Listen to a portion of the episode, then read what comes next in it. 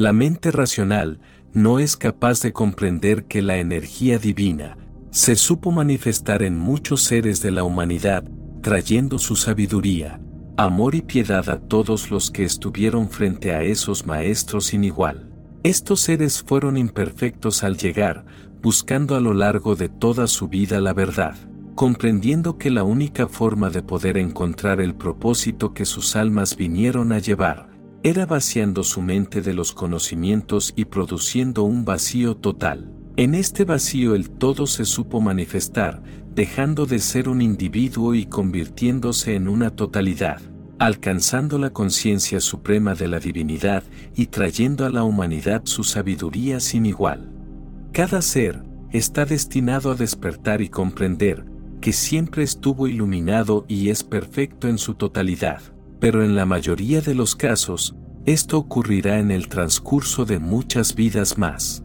Maestros Iluminados es una obra, concebida para traer la sabiduría ancestral y provocar en los seres un despertar, que los lleve a expandir la conciencia a su máxima capacidad. Cuando la mente cesa su actividad, el ser eleva su vibración y es posible que el salto de chispas se pueda manifestar encendiendo la propia luz de la lámpara terrenal que cada ser es en realidad. Es tiempo de ser un faro en la oscuridad y si tú sientes que es el momento, en esta obra podrás encontrar los métodos y herramientas para lograr el estado en el que solo un ser consciente puede vivir en la humanidad. Bienvenidos a la sección de audiolibros de las Memorias del Alma. Hoy escucharemos, Maestros Iluminados. Adéntrate en lo Supremo, de Diego Leverone. Capítulo 1. El mundo interior. Un buscador fue a ver a un gran sabio, el cual había ayudado a muchas almas que deseaban conocer la verdad. Luego de recorrer innumerables desafíos, lo encontró a la orilla de un lago, lo contempló por unos momentos y exclamó, dijiste que la naturaleza aborrece el desorden y que el desorden desaparece automáticamente a su debido tiempo, entonces, ¿por qué ha estado el mundo siempre sumido en el caos o en el desorden? El mundo nunca ha estado sumido en el caos o en el desorden, solo la mente, el mundo está absolutamente ordenado. No es un caos, es un cosmos, solo la mente está y estará siempre sumida en el caos. Hay algo que ha de ser comprendido. La naturaleza misma de la mente es caótica porque es una etapa transitoria. La mente es solo una transición desde lo natural hasta lo sobrenatural. Ningún estado transitorio puede mantenerse ordenado, ¿cómo va a estar ordenado? Cuando te desplazas de un nivel a otro, ese intervalo ha de ser obligadamente caótico, no hay forma de ordenar la mente. Cuando estás trascendiendo la naturaleza y entrando en lo sobrenatural, cambiando desde lo exterior hasta lo interior, cambiando desde lo material hasta lo espiritual, tiene que existir una separación entre los dos estados. Cuando no estás en ninguna parte, cuando no se pertenece a este mundo y tampoco perteneces aún al otro. Este es el caos. Has dejado esto y aún no has alcanzado la muerte, en medio todo es puro desorden, si permaneces en medio, entonces estarás siempre en el caos. La mente ha de ser trascendida, no es algo con lo que hayas de vivir, es como un puente, has de cruzarlo, has de alcanzar la otra orilla pero los seres han construido una casa en el puente, han empezado a vivir sobre el puente, se han apegado a la mente, están atrapados porque no están en ninguna parte y, ¿cómo pueden quedarse en tierra de nadie? El pasado continuará invitando, regresa, vuelve a la orilla que has dejado y no hay posibilidad de retroceso, porque no puedes ir hacia atrás en el tiempo. Solo hay una forma de andar y es hacia adelante, hacia el frente. El pasado sigue teniendo una gran influencia sobre ti, porque estás en el puente. Incluso el pasado parece ser mejor que seguir estando en el puente. Incluso, una pequeña choza es mejor que seguir estando en el puente, al menos es una casa, no estás en la carretera. El pasado de los seres humanos, del reino animal, llama constantemente, dice vuelve, dice no puedes irte. El animal que hay en todos nosotros, dice regresa y atrae, porque es mejor que seguir en el puente, pero no podemos retroceder, una vez hemos dado un paso, no podemos deshacerlo. Una vez hemos ido hacia adelante, no podemos regresar. Podemos acariciar ese sueño y podemos desperdiciar nuestra energía, la misma energía que nos habría conducido hacia adelante, pero regresar no es posible. ¿Cómo va a volverse un hombre de nuevo un niño? ¿Y cómo va a volverse un viejo otra vez joven? Eso no es posible, incluso, aunque biológicamente un día sea posible que la ciencia ayude a nuestros cuerpos a rejuvenecer. Esto puede ser posible, porque el hombre es muy astuto y es capaz de engañar a las células. El cuerpo puede programarlas de nuevo y ellas podrán ir hacia atrás, pero nuestra mente seguirá siendo vieja. Puede que nuestro cuerpo se vuelva joven, pero ¿cómo vamos a ponernos jóvenes? Todo aquello que hemos experimentado seguirá estando con nosotros, no puede ser expulsado, uno no puede ir hacia atrás. La orilla que hemos abandonado ha sido dejada para siempre, no podemos volver a ser de nuevo un animal, es mejor abandonar esas ilusiones de regresar. Cuanto antes nos deshagamos de ellas, mejor. El hombre disfruta haciendo cosas que le proporcionan la sensación de pasado, de su condición de animal, por eso, el sexo tiene tanto atractivo, por eso la gente se convierte en adicta a la comida, sigue comiendo, sigue obsesionada con la comida. Por eso, la codicia, la ira, los celos, el odio, son tan atractivos, pertenecen al mundo animal. Esa es la orilla que hemos dejado, la orilla del mundo animal y existe otra orilla, la cual, incluso ni en los sueños se ha alcanzado, el reino de Dios y entre esos dos, la gran mayoría permanece en la mente. No podemos ir hacia atrás y es difícil seguir hacia adelante, porque el pasado sigue tirando de nosotros y el futuro sigue siendo desconocido, difuminado, brumoso. No podemos ver la otra orilla, no es visible y no es que esté muy lejos. La orilla que acabamos de dejar es visible, la otra orilla a la que nos estamos acercando, es invisible por su naturaleza misma. No es que esté muy lejos, es invisible, incluso aunque la alcancemos, seguirá siendo invisible. Esa es su naturaleza. El animal es también demasiado visible. ¿Dónde está Dios? ¿Ha visto a alguien alguna vez a Dios? Nadie, porque no es cuestión de ver o no ver, Dios es la invisibilidad, es la incognoscibilidad, la incomprensibilidad misma. Aquellos seres que han llegado, han dicho también que no le han visto y ellos han llegado.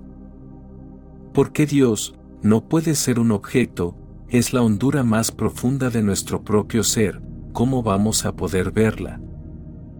La orilla que hemos abandonado, se encuentra en el mundo exterior y la orilla a la que nos estamos acercando, pertenece al mundo interior. La orilla que hemos dejado, era objetiva, la orilla a la que nos estamos acercando, es subjetiva, es la subjetividad misma de nuestro ser. No podemos objetivar, no podemos verla, no es nada que pueda ser reducido a un objeto y de esta forma ser visto. Es el que ve, no lo visto, es el conocer, no lo conocido, eres tú, en lo más profundo de tu ser. La mente no puede ir hacia atrás y es incapaz de comprender hacia dónde camina, está sumida en el caos, sin raíces, siempre moviéndose, sin saber hacia dónde ir, siempre en ruta. La mente es una búsqueda, cuando se alcanza la meta, solamente entonces desaparece la búsqueda. Amada alma, mira el mundo, es un cosmos, el sol sale cada mañana infaliblemente, indefectiblemente y la noche sigue al día y de nuevo, el día sigue a la noche. En el cielo nocturno, millones y millones de estrellas siguen su camino, las estaciones se suceden unas a otras. Si el hombre no aparece allí, ¿dónde está el caos? Todo es como debiera ser, el océano seguirá rugiendo y el cielo, seguirá una y otra vez siendo ocultado por las nubes, y llegará la lluvia, y el invierno y el verano, girando todo en una rueda perfecta. El caos no existe en parte alguna, excepto dentro de la mente, porque la naturaleza está bien como está. La naturaleza no está en progreso a ninguna parte, en la naturaleza no existe la evolución, tampoco en Dios existe la evolución. La naturaleza es feliz en su inconsciencia y Dios es dichoso en su conciencia. La mente tiene problema estando entre los dos. La gran mayoría de los seres están tensos, no son ni inconscientes ni conscientes, solo están flotando como fantasmas, no están anclados en ninguna parte. Sin raíces, sin hogar, ¿cómo va a estar en paz la mente? buscan, tantean, no encuentran nada y entonces se van quedando más y más exhaustos, más y más frustrados, más y más irritados, ¿qué les está sucediendo? Están atrapados en una rutina y esto continuará, a menos que aprendan algo, que puedan desmentalizarse, que puedan vaciar su mente, de eso trata la meditación. La meditación es una forma de desmentalizar tu ser, de abandonar la mente, de dejar el puente dirigiéndose hacia lo desconocido, de dar un salto hacia lo misterioso. Por eso, te digo que no calcules, porque todo cálculo pertenece a la mente, por eso, digo que la búsqueda espiritual no va paso a paso, la búsqueda espiritual es un salto repentino, es valor, no es cálculo. No pertenece al intelecto, porque el intelecto es parte de la mente, pertenece al corazón, pero cuanto más profundices, más percibirás que está incluso más allá del corazón. No es ni pensar, ni sentir, es algo más profundo y total, más existencial que ambos. Una vez empezamos a trabajar en cómo alcanzar el estado de no mente, solamente entonces, poco a poco la paz se irá estableciendo en nosotros. Poco a poco descenderá un silencio y oiremos una música, la música de lo desconocido, la música de lo inexpresado, entonces todo estará de nuevo en orden. Este es el camino de la mente y ha de ser así, porque hemos dejado el pasado en el que estábamos bien establecidos y asentados y, nos hemos dirigido hacia un nuevo futuro en el que de nuevo volveremos a arraigarnos y a asentarnos, pero en medio existe el hombre. El hombre no es un ser, el hombre es un camino, el hombre no es algo, el hombre es solamente un camino, una cuerda tendida entre lo natural y lo sobrenatural, de ahí su tensión. Si seguimos siendo humanos, seguiremos tensos o bien, tendremos que caer al nivel inferior a lo humano, o tendremos que elevarnos al nivel superior a lo humano. De forma que, no tratemos de resolver el problema de la vida mediante la mente, no podremos hacerlo, es lo más absurdo que uno puede hacer. Debemos comprender que la mente es un puente, obsérvala, no es eterna, es momentánea. La comprensión pertenece al más allá, no pertenece a la mente, el conocimiento pertenece a la mente, la comprensión no pertenece a la mente. Observemos por qué por momentos estamos sumidos en un caos y una cierta comprensión comenzará a descender sobre nosotros. Capítulo 2. La vida. Los grandes maestros de la antigüedad de forma sutil, mostraban el camino a sus discípulos para despertar y expandir su conciencia. El gran maestro Zhuangzi o más conocido como Chuang Tzu, explica de una forma magistral esta historia que trae luz a los seres de la humanidad. Habían llegado las crecidas de otoño y miles de torrentes embravecidos. Vertían sus aguas en el río amarillo y tamaña era la anchura de su curso, que de orilla a orilla no se podía diferenciar a un buey de un caballo a lo lejos. Entonces, el dios del río sonrió complacido, al pensar que toda la belleza del mundo había pasado a su cuidado, así que braceó hasta llegar al océano. Una vez allí, miró más allá de las olas, hacia el horizonte vacío, por el este y se le demudó el rostro. Mirando hacia el lejano horizonte, recuperó el sentido y le murmuró al dios del océano, el proverbio tiene razón, aquel que aprende cien cosas cree que sabe más que nadie, ese refrán se refiere a mí, ahora sé lo que significa vastedad. El dios del océano le contestó, ¿Puedes explicarle el mar a un ave que vive en un nido? ¿O explicarle lo que es el hielo a una libélula estival? ¿Y acaso, puede hablarle una mariposa de volar a una larva que solo conoce reptar? La vida es experiencia, no teoría, no necesita de ninguna explicación, está ahí con toda su gloria para ser vivida, disfrutada, gozada. No es una adivinanza, es un misterio, una adivinanza es algo que puede ser resuelto, un misterio, es algo que nunca puede ser resuelto.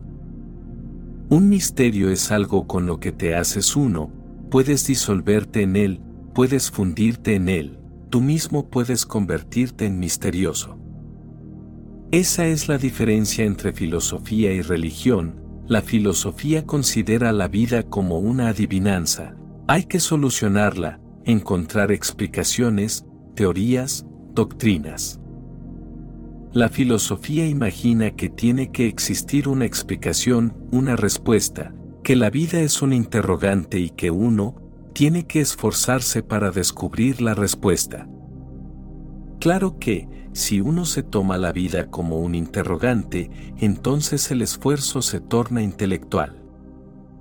La presunción de que, la vida es una pregunta encubierta, nos lleva a realizar esfuerzos intelectuales cada vez mayores y al tener que buscar una respuesta, hay que decidirse a favor de una teoría.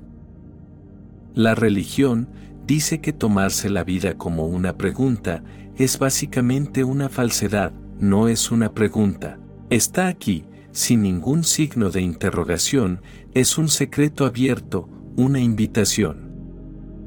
Hay que convertirse en huésped, hay que vivirla, trasladarse a ella, está preparada y es acogedora. No debemos luchar contra ella, no es una pregunta, no tratemos de resolverla, no es un acertijo. Hay que ir y ser uno con ella y la conoceremos, ese conocer provendrá de nuestra totalidad, no del intelecto. El intelecto es un esfuerzo parcial y la vida, necesita de la totalidad, fluir con ella, ser tan uno con ella, que no se sepa, que es que, que no se sienta donde acaba uno y donde empieza la vida. La vida entera se convierte en ti y tú entero te conviertes en vida, eso es la salvación, no es una solución, es una salvación, eso es lo que los sabios han llamado liberación espiritual. No es una teoría, una conclusión, es una manera totalmente de vivir con existencia, no es producto de la cabeza. En realidad, vivimos sin cabeza, perdemos de vista toda distinción, la periferia se disuelve, somos como una gota en el océano, perdemos nuestros límites y ganamos los cósmicos que son infinitos. Amado ser de luz, debemos comprender que no hay que tomarse la vida como una pregunta, a la que se la toma como una pregunta, uno está destinado a tener problemas. Ya estaremos caminando por el sendero equivocado, que nos acabará llevando a un callejón sin salida. Nos atascamos en algún lugar, en alguna teoría. Todo el mundo está atrapado en la teoría y cuando eso sucede, resulta muy difícil dejarla ir, abandonarla. Nos aferramos a ella, porque la pregunta nos asusta, al menos una teoría es un consuelo, al menos sentimos que sabemos. No sabemos, la mente no puede saber, la mente solo puede teorizar, puede ir dando vueltas a las palabras cada vez más deprisa, puede jugar con las palabras, organizarlas, pero todo se reduce a interpretaciones, nada es la cosa en sí, solo la propia interpretación. Es como tener una teoría acerca de un jazmín, sobre lo que es un jazmín. Incluso podemos tener una fotografía del jazmín, pero esa fotografía solo es una fotografía, no tiene en sí nada de lo que es el fenómeno vivo del jazmín. Contempla a un niño, todavía carece de mente, abre sus ojos y mira al mundo, llévale un jazmín, no conoce el nombre, no puede etiquetarlo, ni categorizarlo, ni decir qué es. No obstante, el jazmín está ahí, su pureza inunda al niño, la belleza del jazmín lo rodea, la fragancia alcanza su corazón.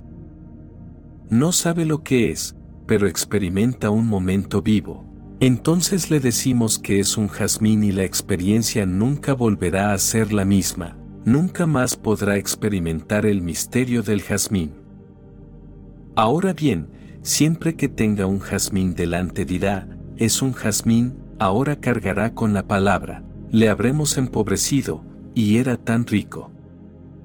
El jazmín estaba ahí y él solo podía vivirlo, no había otra manera de describirlo, de definirlo. Un jazmín es un jazmín, no podremos decir que es esto o lo otro. El niño estaba silencioso, la mente no funcionaba, la mente estaba ausente, no había barrera. El corazón del jazmín se fundió con el del niño y el del niño con el del jazmín. El niño, ni siquiera podía decir dónde acababa él y dónde comenzaba el jazmín, dónde finalizaba el jazmín y empezaba él, no había frontera alguna. En ese momento de asombro, fueron uno, durante un instante, dejaron de ser dos, tuvo lugar un momento de unidad, pero le dijimos, es un jazmín. Ya no volverá a tener esa experiencia, en el momento en que aparezca el jazmín, la mente dirá, es un jazmín, el misterio se habrá perdido, ahora habrá una respuesta, ahora el niño sabe. Vaya un absurdo, ahora diremos que el niño crece en conocimiento, pero resulta que es justamente al contrario. Antes de decirle que era que, el niño sabía, pero lo sabía con su totalidad, no era conocimiento, era experiencia. Pero entonces, creíamos que era un ignorante, ahora creemos que sabe, porque carga con una palabra en su mente. La palabra jazmín no es ningún jazmín, la palabra Dios no es Dios, la palabra amor no es amor, pero vamos acumulando esas palabras, y además, están todas esas mentes inteligentes que convierten esas palabras en interpretaciones, teorías y argumentos. Aunque, cuantos más argumentos se tienen, más teórico se es y más se aleja uno del jazmín, entonces incluso la resonancia es imposible, no hay nada que venga hacia nosotros, ni nosotros vamos hacia nada. Solo vivimos en la mente, ordenando palabras.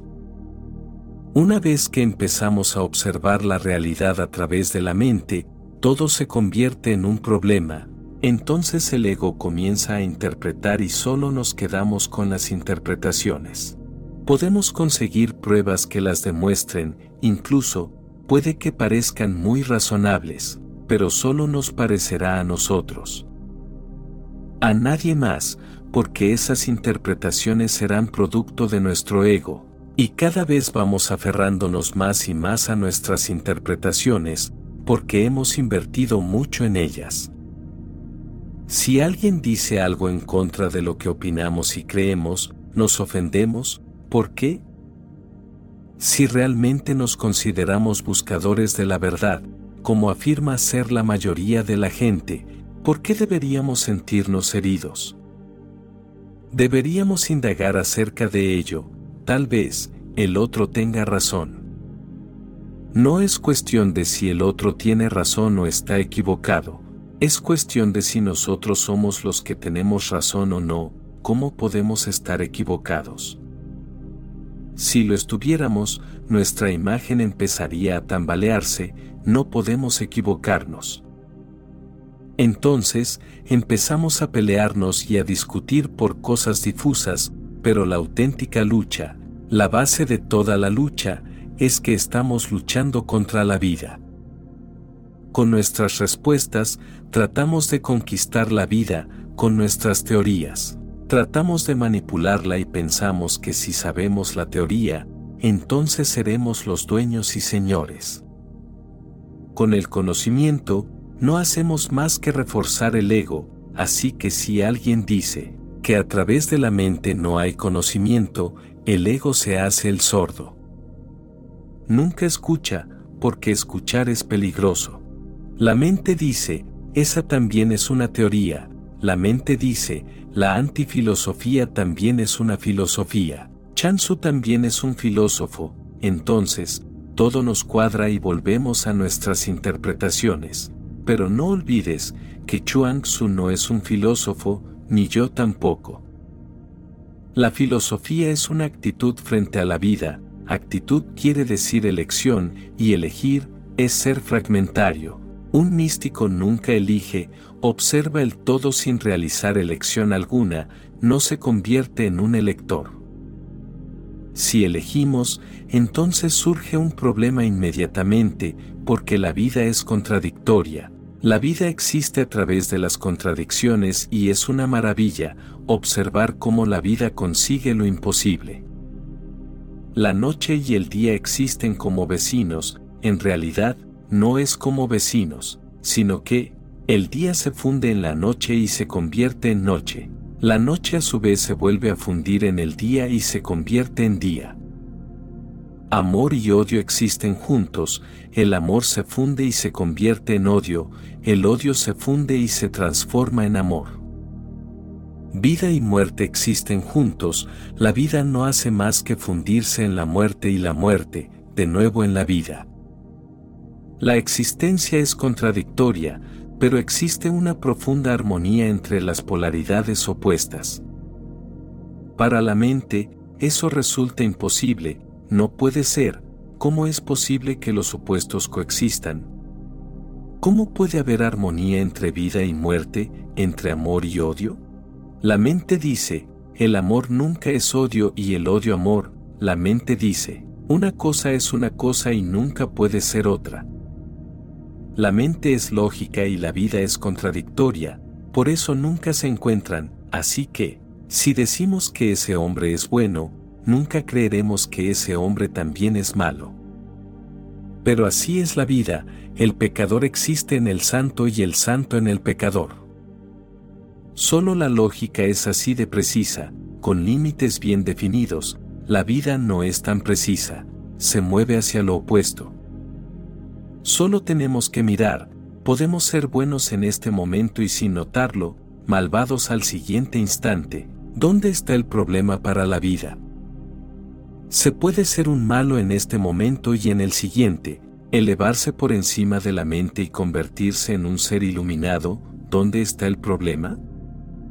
Contempla en el fenómeno interno, en cómo las cosas se funden en su opuesto, en cómo coexisten los opuestos. Somos felices, felices como flores, como estrellas y de repente nos invade la tristeza, vamos a ver, ¿está esa tristeza separada de nuestra felicidad? ¿Quién estaba feliz y quién está triste? ¿Es que hay dos personas en nuestro interior o es la misma persona que tiene humores diferentes? Realmente, es la misma energía que no cesa de moverse, a veces es triste y a veces alegre. Si se comprende, no se crea una contradicción entre ambos y entonces, nuestra tristeza tiene un sabor a felicidad y nuestra felicidad tiene un fondo de tristeza. Si un ser iluminado está triste, veremos que en su tristeza existe un atisbo de gozo. Observaremos una corriente subterránea de compasión, su tristeza es hermosa. Si un ser iluminado está contento y observamos atentamente, sentiremos que en su felicidad hay un fondo de tristeza, su felicidad no es superficial. Con nosotros, el problema es que siempre que somos felices, lo somos de manera superficial, pero cuando estamos tristes, entonces se trata de una tristeza profunda, nada superficial, por eso la risa tiene un eco de superficialidad. Si nos reímos, parece que solo lo hacemos en la periferia, pero cuando lloramos, lo hacemos de corazón. Fingir la risa resulta fácil, pero resulta más difícil fingir que se llora, las lágrimas son difíciles de fingir, si no salen por sí mismas, resulta imposible provocarlas. Las sonrisas se pueden forzar, pero las lágrimas no, cuanto más se fuerzan, menos aparecen más secos se quedan los ojos. Nuestra tristeza tiene profundidad, pero nuestra risa es superficial, cuando el ser iluminado ríe, lo hace tan profundamente como cuando llora y cuando llora, llora de manera tan hermosa como cuando nosotros sonreímos. Las contradicciones han perdido su antagonismo, se han hecho uno, por eso resulta difícil entender a los iluminados, porque son tan contradictorios como la existencia misma, son un absurdo y por eso, son un misterio en sí mismos. Una persona de religiosidad anda detrás de la verdad, un filósofo busca interpretaciones. Una persona religiosa cuenta con una comprensión intuitiva, no intelectual, que proviene de todo su ser, Siente en lugar de saber y al sentir, alcanza el centro. Así que, recuerda una cosa, a través de la filosofía nunca llegaremos a la verdad, solo nos mantendremos ocupados. Cuanto antes nos hagamos conscientes y salgamos de la trampa de la filosofía, mejor que mejor, porque la vida, no nos esperará ni a nosotros ni a nuestras teorías, se mueve deprisa. La muerte sucede rápidamente y entonces, nos moriremos, tanto nosotros como nuestras teorías y en ese momento, no nos serán de ninguna ayuda, serán inútiles. Chuan Tzu dice, vive, no pienses, eso es lo que han dicho todos los que han sabido, vive, no pienses. Suelta el pensamiento y conviértete en un ser de cabo a rabo, no hay nada malo en utilizar la cabeza para la ciencia, ni el servirse del corazón para el arte, pero en religión hace falta todo a la vez. Si la cabeza funciona sola, entonces produce teorías estériles, si el corazón funciona solo, crea ficciones y sueños, necesitamos toda nuestra totalidad. Cuando se fusiona totalmente, se alcanza la totalidad, que es el universo nos convertimos en lo mismo y solo lo que es idéntico puede conocer. Si nos convertimos en algo total, en nuestro pequeño círculo, entonces la totalidad del círculo único, el todo está preparado para recibirnos. Este es el primer punto y el segundo punto, antes de que entremos en esta parábola, es que la mente siempre está condicionada, no puede existir incondicionada. Ser, es ser incondicionado. La mente es un condicionamiento, la mente siempre está moldeada por la sociedad en la que vivimos, por las experiencias por las que pasamos, por ello, un ave cuenta con la mente de un ave, vive en un nido y ese es todo su universo. Nosotros también tenemos mente de ave, porque también vivimos en un nido, el nido del hinduismo, del islamismo, del cristianismo o del judaísmo y tenemos un límite que puede ser invisible, pero entonces, es incluso más peligroso, porque es más fácil saltar por encima de límites que resulten visibles. Con los límites invisibles, uno no siente nunca que están ahí, por lo que es fácil que se nos peguen. Es más fácil que el ave salga de su nido, que nosotros salgamos de nuestro hinduismo, de nuestro cristianismo, es difícil, porque el nido es invisible. Un ave vive en un nido fijo, inmóvil y puede saltar para salir de él.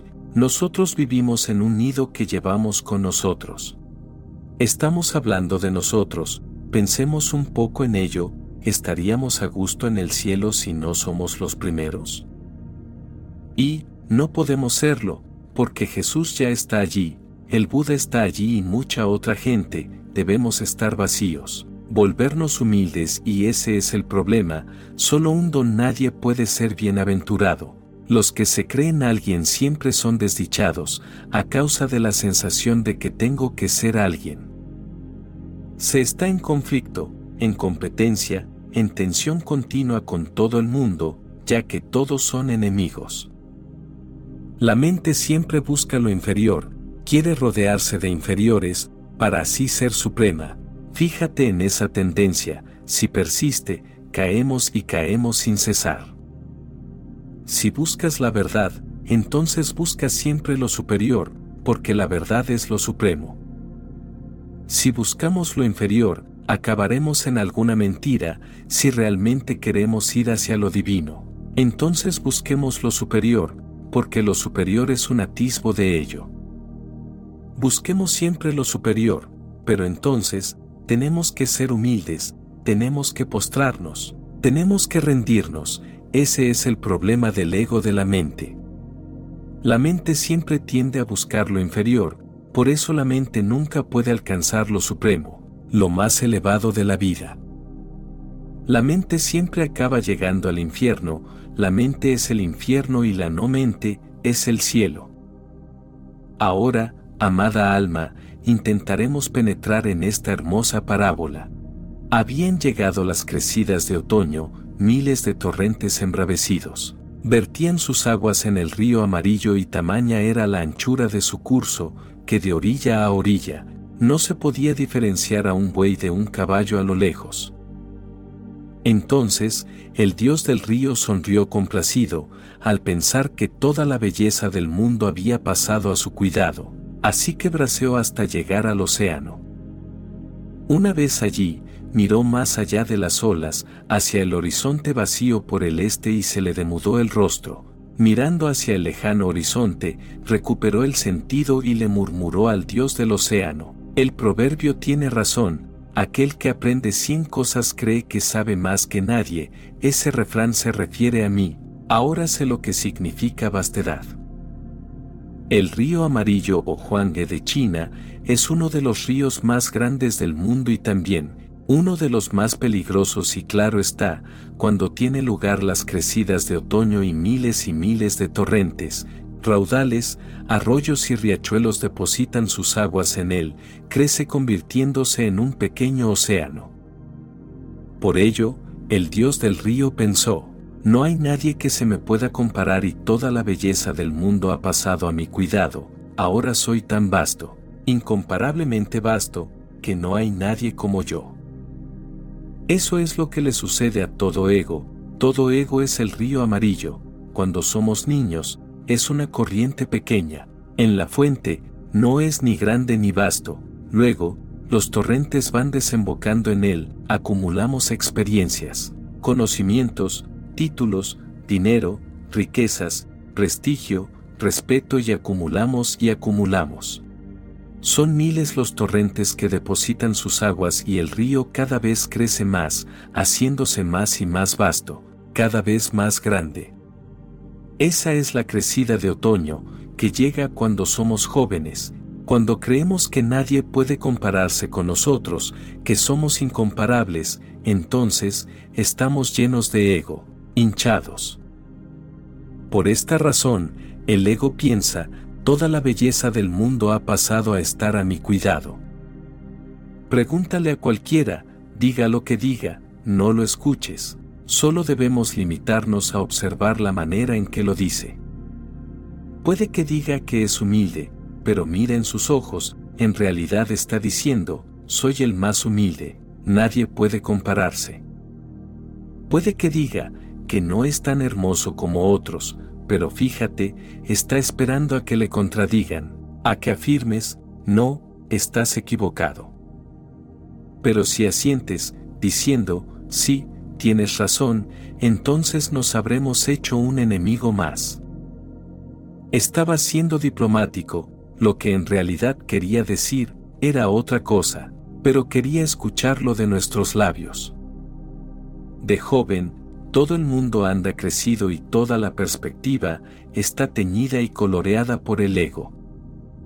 El andar, la manera de hablar, comportarse y relacionarse está teñido, coloreado por el ego y claro, eso atrae mucha miseria, porque uno se cree lo que no se es y se empieza a creer en la sombra, pero al cabo de poco tiempo, la crecida retrocede, el otoño no dura para siempre.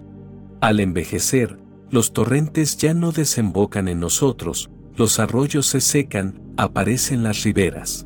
Llega el verano y el inmenso río amarillo se convierte en un riachuelo. Incluso, podemos llegar a convertirnos en un lecho seco, lleno únicamente de arena. Sucede en la vejez y entonces uno se siente muy irritable, estafado, como si la existencia nos hubiese engañado. Nadie ha engañado a nadie, lo único que ha ocurrido es que uno mismo se ha magnificado tontamente, el propio ego es que ha creado todo el problema y ahora uno se siente engañado. Es imposible encontrar un hombre anciano y feliz, si encontráramos uno, sería bueno vivir con él, porque eso significa que es sabio. Es fácil encontrar jóvenes felices, pero si podemos encontrar un anciano feliz, eso es realmente difícil. Cuando llega el verano y desaparece la crecida otoñal y un anciano se siente feliz, es que sabe algo más, es que ha encontrado alguna fuente de eternidad. Cuando se es joven, uno no puede estarse quieto, pero eso no significa nada, es la crecida. Pero cuando se es viejo y todo ha retrocedido y no hay nadie que ni siquiera se acuerde de ti, nadie se preocupa por ti, estás arrinconado, apartado, tirado a un lado como si fueras insignificante, y si a pesar de ello eres feliz, es que has descubierto la paz que brinda la verdad. El Buda dijo que cuando encontrásemos a un anciano feliz como un joven, es que hay algo más de lo que se ve en la superficie, hay que hacerle una reverencia, escucharlo y aprender de él. Solo un anciano puede ser maestro, uno que haya pasado por todas las estaciones de la vida, que sea experimentado y no obstante, es feliz y gozoso. Ser feliz con la crecida no tiene nada de especial, es normal, pero ser feliz y sentirse estático cuando el cauce está casi seco, cuando solo queda arena, eso es realmente loable. Sentirse vivo en la cumbre de la vida y bailar no tiene nada de particular, pero cuando se acerca la muerte y te acercas a ella bailando, entonces sí que quiere decir algo. Entonces ha sucedido algo excepcional, lo extraordinario ha penetrado en el mundo de lo ordinario, y con ello lo divino. Si somos felices porque somos jóvenes, no seremos felices durante mucho tiempo y nuestra felicidad saltará en pedazos si podemos hacernos conscientes de ello antes de que salte por los aires, mejor que mejor. Esa es la belleza, si nos permitimos estar tristes mientras somos jóvenes, entonces, al ser viejos seremos felices, si no, estaremos tristes, porque eso no es más que una crecida. Si lo observamos, nos daremos cuenta de que no somos nosotros, son los miles de torrentes que desembocan en nosotros, los que nos dan la impresión de vastedad, pero al cabo de poco tiempo, eso que se nos ha dado, será retirado. Si podemos ser felices cuando nos lo quiten todo, solo entonces, comprobaremos si nuestra felicidad es inquebrantable, entonces, nuestra felicidad se convertirá en gratitud. Esa es la diferencia entre felicidad y beatitud. La felicidad depende de otros, de los miles de torrentes que desembocan en uno, pero en la beatitud, el gozo depende de nosotros, es independiente, no hay ninguna condición de satisfacer, es incondicional, es simplemente en nosotros, carece de causalidad, no hay nada que la cause. Si nos sentimos felices con nuestra pareja, con nuestro amante, entonces hay alguien que causa esa felicidad. No pasará mucho tiempo antes que desaparezca, porque se trata de la crecida otoñal, las estaciones cambian, la rueda de la vida continúa girando, desaparecerá. Lo que es causado, no puede durar para siempre, lo inintencionado, puede ser para siempre. Esto debemos recordarlo siempre que seamos felices. No tenemos que olvidar, es algo incausado o causado. Si ha sido causado, entonces es mejor estar triste, porque va a desaparecer, ya está sucediendo, ya nos ha dejado y más tarde o más temprano, nos daremos cuenta de que se ha ido, porque la causalidad es parte del mundo que fluye, de este mundo ensoñado al que los hinduistas han llamado Maya, la ilusión que prosigue como un sueño. Si creemos en ella, acaba convirtiéndose en una pesadilla y si no creemos en ella, podemos descartarla y entonces es posible mirar al testigo, que es encausado. El dios del río está prominente, así que braseo hasta llegar al océano y algún día llegaremos al océano, pero, ¿qué es el océano? Es la muerte y es un océano vasto. La vida tiene una fuente, mientras que la muerte no. La vida tiene orillas a veces inundadas y entonces parece vasta. A veces no lo está ni se convierte en un arroyuelo, pero la muerte no tiene orillas. Es oceánica y al igual que cualquier otro río que ha llegado al océano, todos los ríos de conciencia acaban en la muerte. Vayamos donde vayamos, eligiendo el camino que queramos, en la dirección que sea, no significa nada, porque acabaremos llegando al océano. El océano nos rodea en todas direcciones, llegaremos a la muerte y al acercarnos a ella, saltarán en pedazos todos nuestros sueños, todo el ego será sacudido. Así que, braseo hasta llegar al océano, una vez allí, miró más allá de las olas, hacia el horizonte vacío por el este y se le demudó el rostro. Así es como los ancianos se tornan tristes, se les demudó el rostro, desaparece la felicidad, los ánimos, el entusiasmo, el sueño, todo muere. Miran y lo único que ven es un océano desalmado, en el que se van a fundir y disolver, para dejar de ser. Todos los ríos que van a parar al océano sienten lo mismo, y se dice que todos los ríos miran hacia atrás a los días en que eran algo, antes de verter sus aguas en el océano, para recordar el pasado, las crecidas, el otoño, los días en que eran alguien. Pero no se puede regresar atrás, no hay posibilidad de regresar en el tiempo, hay que seguir adelante, todos los ríos tienen que ir a parar al mismo sitio y lo hacen llorando, así que, vayamos al océano y sentémonos cerca de una desembocadura, y podremos sentir la tristeza en el río. Todo anciano, todas las personas viejas empiezan a mirar hacia el pasado. Los viejos siempre están recordando los días en los que eran algo, alguien, los días en que fueron amados, respetados y honrados. Ningún anciano puede creer que los tiempos que corren son buenos, ellos siempre están en el pasado. En un pasado dorado, en los viejos y buenos tiempos, cuando las cosas eran así y asá. No es una cuestión de cosas o de situaciones económicas y políticas, no, se trata de que eran jóvenes y todo era estupendo, estaban crecidos.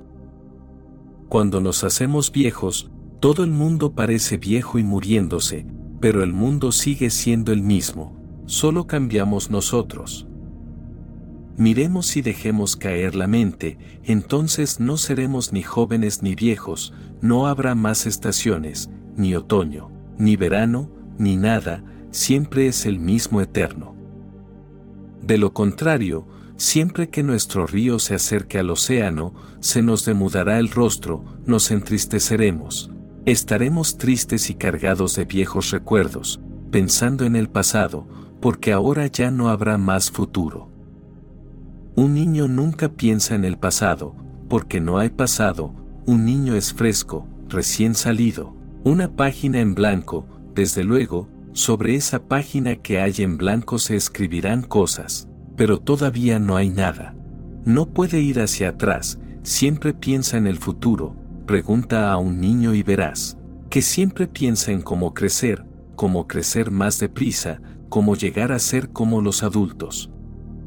Aunque no quiere saber qué le está sucediendo a los adultos, en qué problemas andan, no lo sabe. Quiere ser poderoso, fuerte, alto, ser alguien y pronto.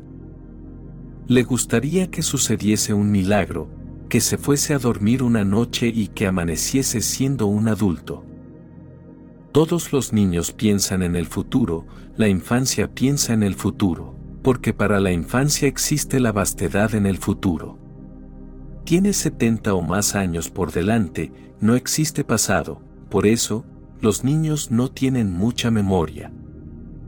Si un niño se enfada, lo olvida de inmediato, enseguida puede volver a reírse, porque no hay mucho pasado que pueda convertirse en una carga. Sigue adelante olvidando el pasado, porque toda su energía se mueve hacia el futuro, no puede mirar hacia atrás, ningún niño lo hace. Mientras el joven es joven, permanece en el presente, está en el punto medio, vive el aquí y ahora. No necesita regresar al pasado, porque el presente es estupendo, está crecido, el ego está hinchado. No necesita lanzarse hacia el futuro, porque no puede ser mejor que el presente. La mente está bien en el pasado o en el presente o en el futuro, porque pasado, presente y futuro, son las tres partes de la mente. No son tiempos diferentes, sino partes de la mente, pero cuando soltamos la mente, cuando la dejamos caer, entonces llega la eternidad, no es ni pasado, ni presente, ni futuro, habremos trascendido los tres, ya no habrá estaciones para nosotros. Entonces, estaremos tristes en nuestra felicidad y felices en nuestra tristeza, somos viejos en nuestra juventud y jóvenes en nuestra vejez, somos niños a la hora de la muerte y ancianos. Al nacer en nuestra vejez, somos niños a la hora de la muerte y ancianos al nacer. Jesús dice, si volvéis a ser como niños, entraréis en el reino de Dios. Lao se tiene el otro aspecto, dice, si nacéis viejos, ya habéis entrado, pero ambos aspectos son el mismo y este es un problema para la mente. ¿Cómo alguien que ha nacido viejo será un niño al morir? Si somos como niños al nacer, seremos viejos al morir, así que, o convertirnos en viejos al nacer, lo cual es difícil, muy muy difícil, aunque existen métodos, o bien morir y convertirnos en niños. Pero ambas cosas están relacionadas porque la vida y la muerte son un círculo. Cuando morimos aquí, nacemos en otro sitio, si podemos morir aquí como niños, frescos, livianos, inocentes, nacemos viejos, porque seremos tan experimentados, tan sabios, que seremos viejos. Eso es, lo que significa ser sabio desde el primer momento, si morimos frescos y jóvenes, nacemos sabios, porque la sabiduría sucede en una mente vacía e inocente. Si nacemos sabios y viejos, no tendremos que seguir la locura cotidiana a la que todo el mundo se ve abocado y permaneceremos frescos, sabios. Entonces, no habrá muerte, así que, un hombre sabio solo nace una vez. Todas las vidas restantes solo son preparativos solo puede regresar una vez antes de fundirse finalmente en el universo, viene en una ocasión, antes de la suprema beatitud. Si morimos siendo casi un niño, volveremos a nacer una vez más, pero lo haremos como anciano.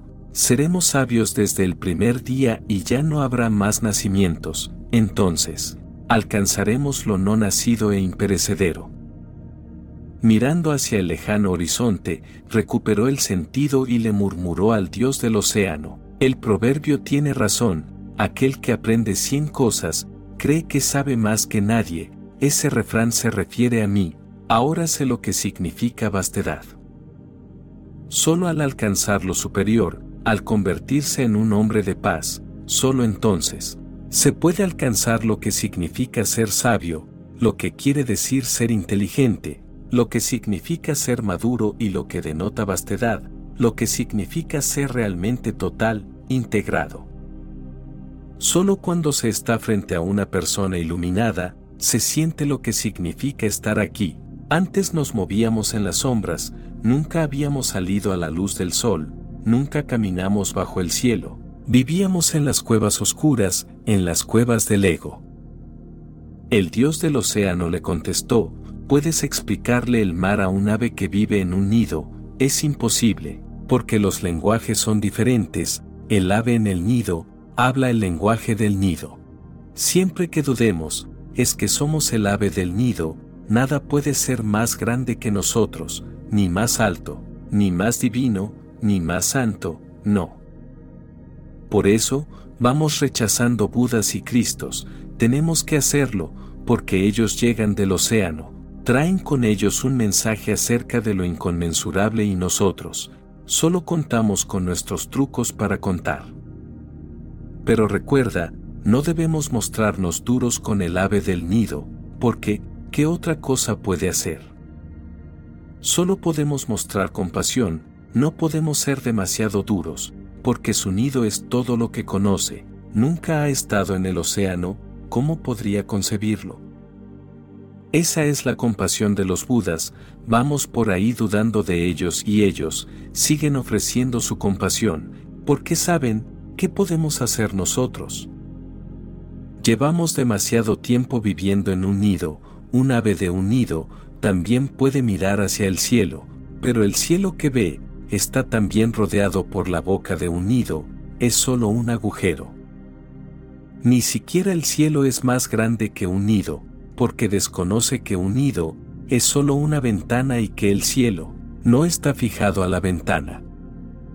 Pero nosotros estamos de pie tras la ventana y el mismo marco de la ventana se convierte en el de nuestro cielo y pensamos, el cielo es igual que mi ventana.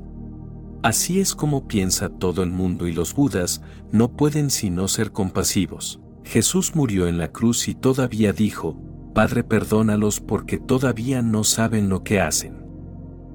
Eso es lo que hace el ave del nido, y la que ha llegado a conocer el océano, debe de haber rogado desde lo más profundo de su corazón, Señor perdona a esta ave, porque no sabe ni lo que hace ni lo que dice. ¿Cómo va a existir algo más grande que este nido?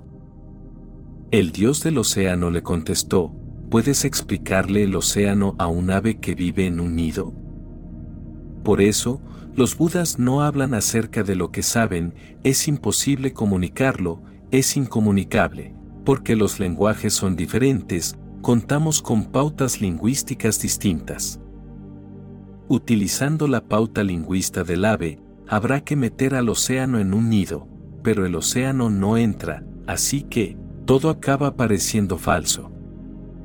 Por eso, los budas dicen, digamos lo que digamos, al decirlo se convierte en falso. Dice Lao Tse, la verdad no puede decirse y lo que puede decirse, deja de ser verdad.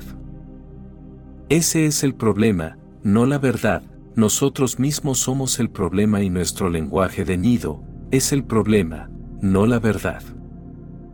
La verdad puede ser expresada, pero para hablar de ella, se necesitan dos Budas y esos dos Budas no necesitan hablar de ella, porque cuando están juntos no les es necesario decir nada, es algo que transpiran. Ellos son la verdad, no hay necesidad de hablar y el problema surge siempre que existe la necesidad de hablar, porque, ¿puedes explicarle el mar a un ave que vive en un nido? ¿O explicarle lo que es el hielo a una libélula estival? La libélula vive en el fuego, ¿cómo explicarle el hielo a una libélula? nunca lo ha conocido, el hielo es algo inexistente para ella, el fuego es su mundo, podemos hablarle del fuego, pero no del hielo. No podemos ir por ahí diciendo que hay cosas frías como el hielo, la libélula no nos creería, porque para ella todo es fuego. Nos pueden explicar la beatitud a nosotros, a nosotros que vivimos en el fuego de la miseria y el engaño nos pueden explicar la beatitud a nosotros, que vivimos en la angustia, que somos libélulas, ¿cómo podemos comprender la frescura de un Buda? No podemos. ¿Cómo podemos entender que en la cabeza de un Buda no hay pensamientos en movimiento, que no hay nubes? No tenemos ni idea, ni siquiera hemos tenido una vislumbre, ni por un solo minuto, se ha parado en nosotros el proceso de pensamiento. Nuestra cabeza es una multitud enloquecida. ¿Cómo podemos creernos que un Buda simplemente se sienta sin pensamientos en su cabeza? Es inconcebible, nosotros vivimos ardiendo en el fuego, el Buda vive en un mundo frío, muy frío. Entre el hielo y el fuego no hay puente alguno, a menos que nos vayamos enfriando cada vez más y podamos finalmente comprender. El Buda puede comunicarse, solo cuando nos hacemos más silenciosos y fríos, si no, nada llega, ¿acaso? ¿Puede hablar de religiosidad a un doctor en filosofía? Imposible, pero diré que en ocasiones es posible hablarle del mar a un ave de nido y del hielo, a una libélula, pero imposible hablarle de la verdad a un filósofo, a un doctor en filosofía. ¿Por qué? Porque por muy pequeño que pueda parecer el nido, sigue siendo parte del todo, al menos la materia lo es. Y por muy opuesto que el fuego pueda parecer del hielo, hay grados del mismo fenómeno. Frío y calor no son dos cosas, sino la misma energía. La energía se convierte en calor y la misma energía luego se transforma en frío, la energía es la misma, solo difiere en los grados. Por eso, con un solo fenómeno se puede medir tanto el calor como el frío, porque la energía es la misma, así que, a un ave de nido se le puede contar algo acerca del mar y si el mensajero es realmente imaginativo, puede crear instrumentos de comunicación. Eso es lo que hace el Buda, lo que hace Jesús, desarrollar pericia en el método, para comunicar del mar a las aves del nido, porque hay una cosa en común, la materia que lo compone todo. Si hay algo en común, entonces la comunicación es posible, porque hay un puente. A una libélula también se le puede comunicar algo sobre el hielo, aunque solo digamos que no está caliente como el fuego, ya habremos dicho algo sobre el hielo, en negativo claro está.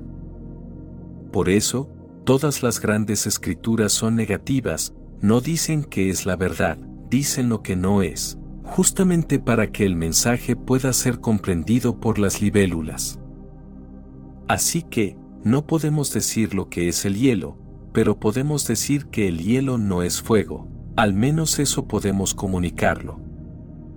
Amada alma, cada uno puede tener palabras propias, un idioma particular y puede llamar de cualquier manera a todas las cosas, para poder tener comprensión más profunda. Capítulo 3. Enseñanzas secretas de Jesús. Las enseñanzas del gran Maestro Jesús fueron en muchas ocasiones interpretadas de una forma muy diferente a como él las supo pronunciar, dado que, cada intérprete agregaba su visión condicionada de la verdad. Afortunadamente, los sabios de muchas culturas nos supieron regalar un atisbo de la luz que sus palabras entregaban a la humanidad. Jesús les dijo a sus discípulos, Yo soy la luz que está por sobre todos ellos. Yo soy el todo y el todo surgió de mí, y el todo logró ser yo. Saca una astilla de madera y estoy ahí, levanta una piedra y me encontrarás ahí. Amada alma, antes de profundizar en estas enseñanzas de Jesús, te pido que percibas lo que se te revelará desde el amor, sin juzgar, tratando de contemplar desde el corazón, de lo contrario, te perderás analizando y validando desde tu interpretación, sin asimilar el contenido real de las verdades que este gran ser iluminado nos regaló. Para comenzar, hay que entender por qué Jesús fue preparado en una de las escuelas secretas y más antiguas. Esta era la escuela de los esenios, la enseñanza de los esenios. Está basada en las escrituras más antiguas de la humanidad, las cuales contienen sabiduría de todos los tiempos.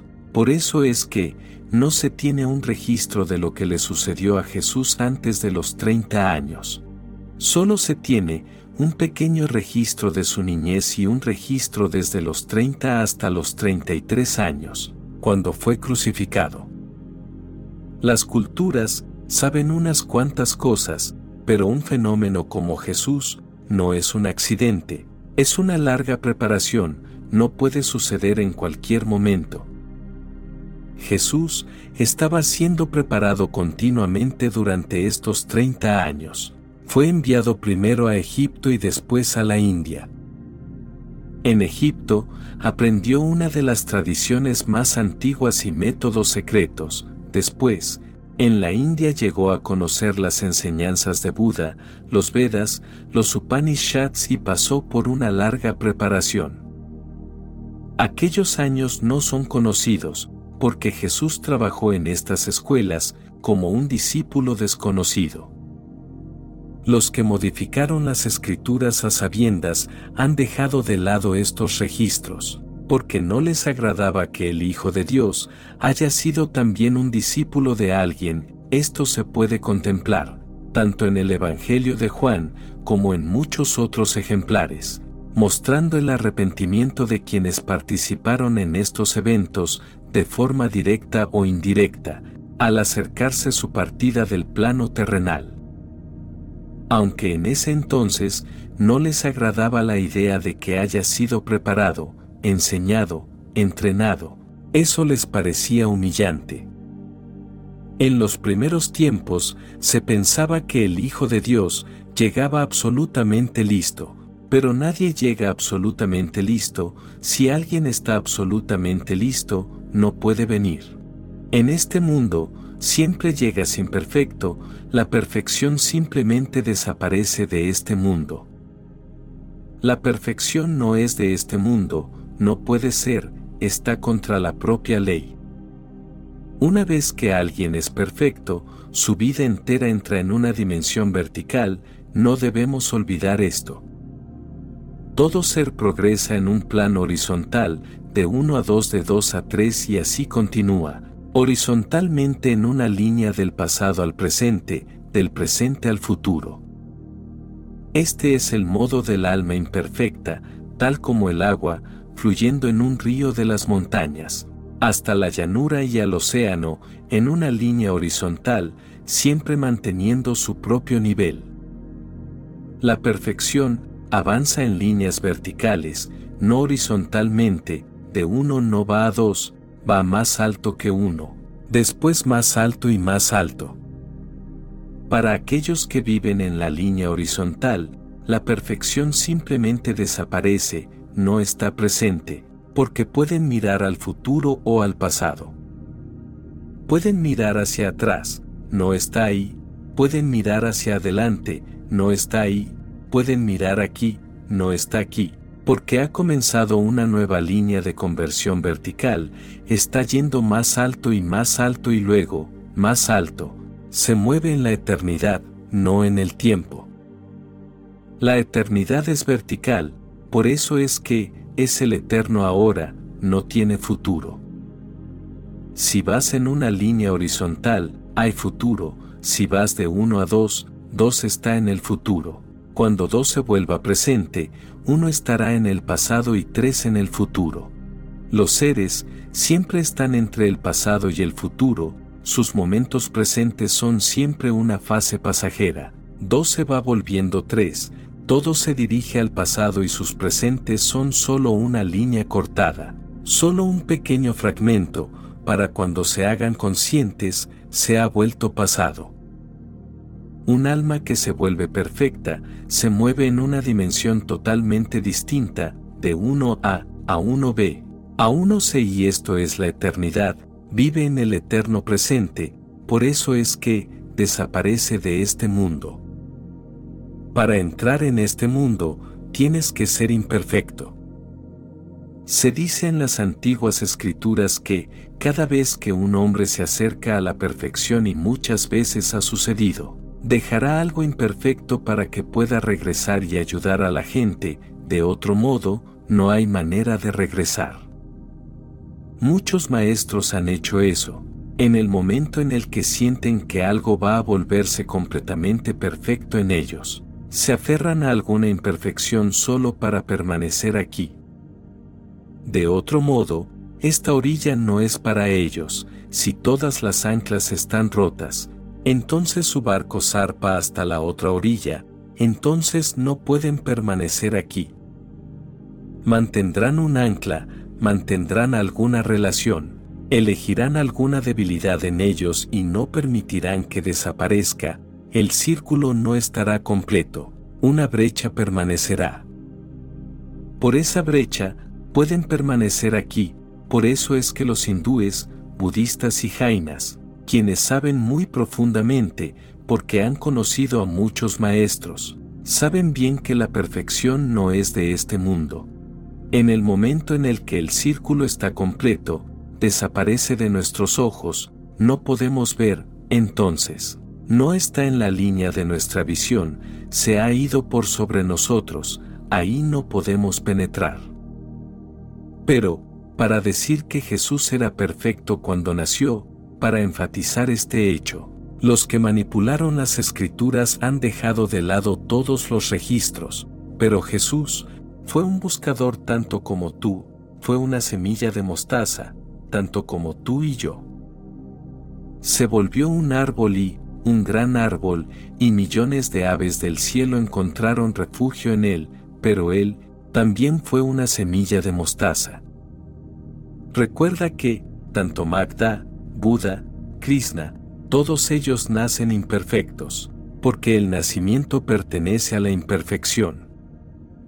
No hay nacimiento para ser perfecto, eres perfecto, entonces no hay transmigración. La India ha sido la fuente de todas las religiones, aun de esas religiones que están contra el hinduismo, la India ha sido la fuente básica. Pero, ¿Por qué ocurrió que la India ha sido la fuente básica de todas las religiones? La India es la civilización más antigua y toda la mente de la India ha estado trabajando, trabajando y trabajando en la dimensión de la religión. Lo han descubierto todo, en cierto modo, han completado todo el camino, así que, todo lo que es bello en la religión, en cualquier parte, puedes estar seguro que, de alguna forma proviene de la India. Así como la mente griega es la fuente de la ciencia, todo el desarrollo científico proviene de la mente griega, la mente lógica, la mente aristotélica, todo el misticismo viene de la India y los sabios. Aseguran que solo dos tipos de mente existen en el mundo, uno es el griego, el otro es el hindú. Si tienes una mente básicamente griega, es imposible entender a la India en absoluto, porque parece absurdo. Todo lo que dicen parece no probado, cualquier afirmación que hagan, parece sin sentido. Aristóteles sería un completo extraño en la India, porque él creía en definiciones, en demarcaciones claramente delineadas, en distinciones. Él creía en la ley de la contradicción que, dos cosas contradictorias no pueden estar juntas, uno no puede ser y no ser uno, a la vez, eso es imposible. Un hombre no puede estar vivo y muerto a la vez, eso es imposible, aparentemente, él tiene razón. Los hindúes creen en la contradicción, dicen que, el hombre está vivo y muerto, ambos a la vez, porque la vida y la muerte no son dos cosas, no las puedes demarcar. La mente griega es matemática, la mente hindú es mística, todo el misticismo proviene de la India. Así como el sol surge por el este, todo el misticismo surge por el este y la India es el corazón. Amado ser, para entender esta enseñanza de Jesús tenemos que ir a los Upanishads, las semillas están ahí. No podemos encontrar nada en el Antiguo Testamento, ni en ningún otro libro, de donde puedes decir que este versículo provenga. Por eso es que, el pueblo judío no podía creer a Jesús, lo que Jesús decía. Jesús decía una y otra vez, no he venido a contradecir las antiguas escrituras, sino a cumplirlas, aunque ellos pensaban, pero ¿qué escrituras? ¿Cuáles escrituras? Nunca dijo eso, si es que él hubiera venido a cumplir el Antiguo Testamento, entonces su afirmación estaría errada, porque el Antiguo Testamento se basa en el desagravio, el Padre, el Dios es muy estricto. El miedo es la base del Antiguo Testamento y de su religión, deberías tener temor de Dios y Jesús dice, Dios es amor. Tú no puedes temer al amor, y si hay amor, no puede haber temor, y si tienes temor, ¿cómo puedes amar? El temor es veneno para el amor, el temor es muerte para el amor. ¿Cómo puedes amar a una persona si tienes temor? El miedo puede crear odio, pero el miedo no puede crear amor.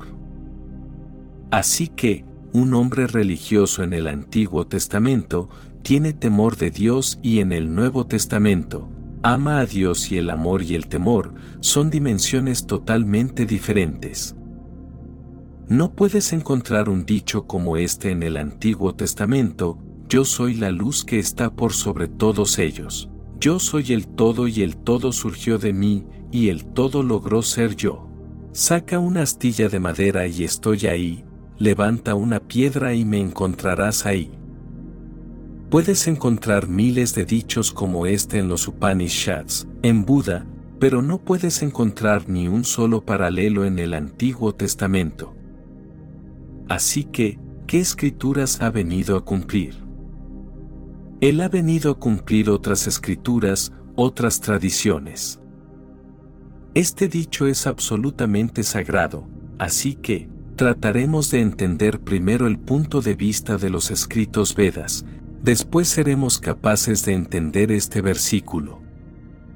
Jesús, nació como judío, vivió como judío, murió como judío, pero, esto es solo en lo que concierne a su cuerpo, en lo demás, Jesús tiene mística de amor, no puedes encontrar un amor más puro que el de Jesús, porque la base de la religión del Upanishads es su base. Él creó toda su estructura sobre esa base, así que, tratemos de entender lo que es esa base. Los pueblos judíos decían, Dios es el creador y este universo es la creación, y la creación nunca puede llegar a ser el creador. ¿Cómo puede una canción convertirse en el cantante? ¿Cómo puede un libro convertirse en el escritor? Imposible, y si la canción trata de convertirse en el cantante, la canción se ha vuelto loca, y si el libro trata de demostrar, afirmar y pretender que yo soy el escritor, entonces, el libro está errado. El hombre es la creación y Dios es el creador. Esta distancia nunca puede desaparecer completamente, este espacio permanecerá. Puedes acercarte más y más a Dios, pero nunca puedes llegar a ser Dios, esta es la base de los pueblos judíos. Aunque los Vedas dicen, Dios es la creación, no hay diferencia entre Dios y su creación. No ha creado el universo, en la forma que un escritor crea un libro. La relación es como la de un bailarín con el baile, ellos permanecen uno. Si el bailarín deja de bailar, el baile desaparece y si el baile desaparece, la persona ya no es un bailarín. El universo no está separado, es uno, el universo no fue creado y terminado en cierto momento, está siendo creado en cada momento. Está siendo creado en cada momento, porque es el propio ser de Dios.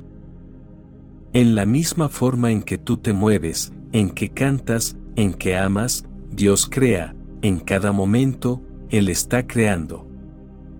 La creación nunca es aparte, es su movimiento, su danza, por eso es que, los Upanishads pueden decir, yo soy Dios.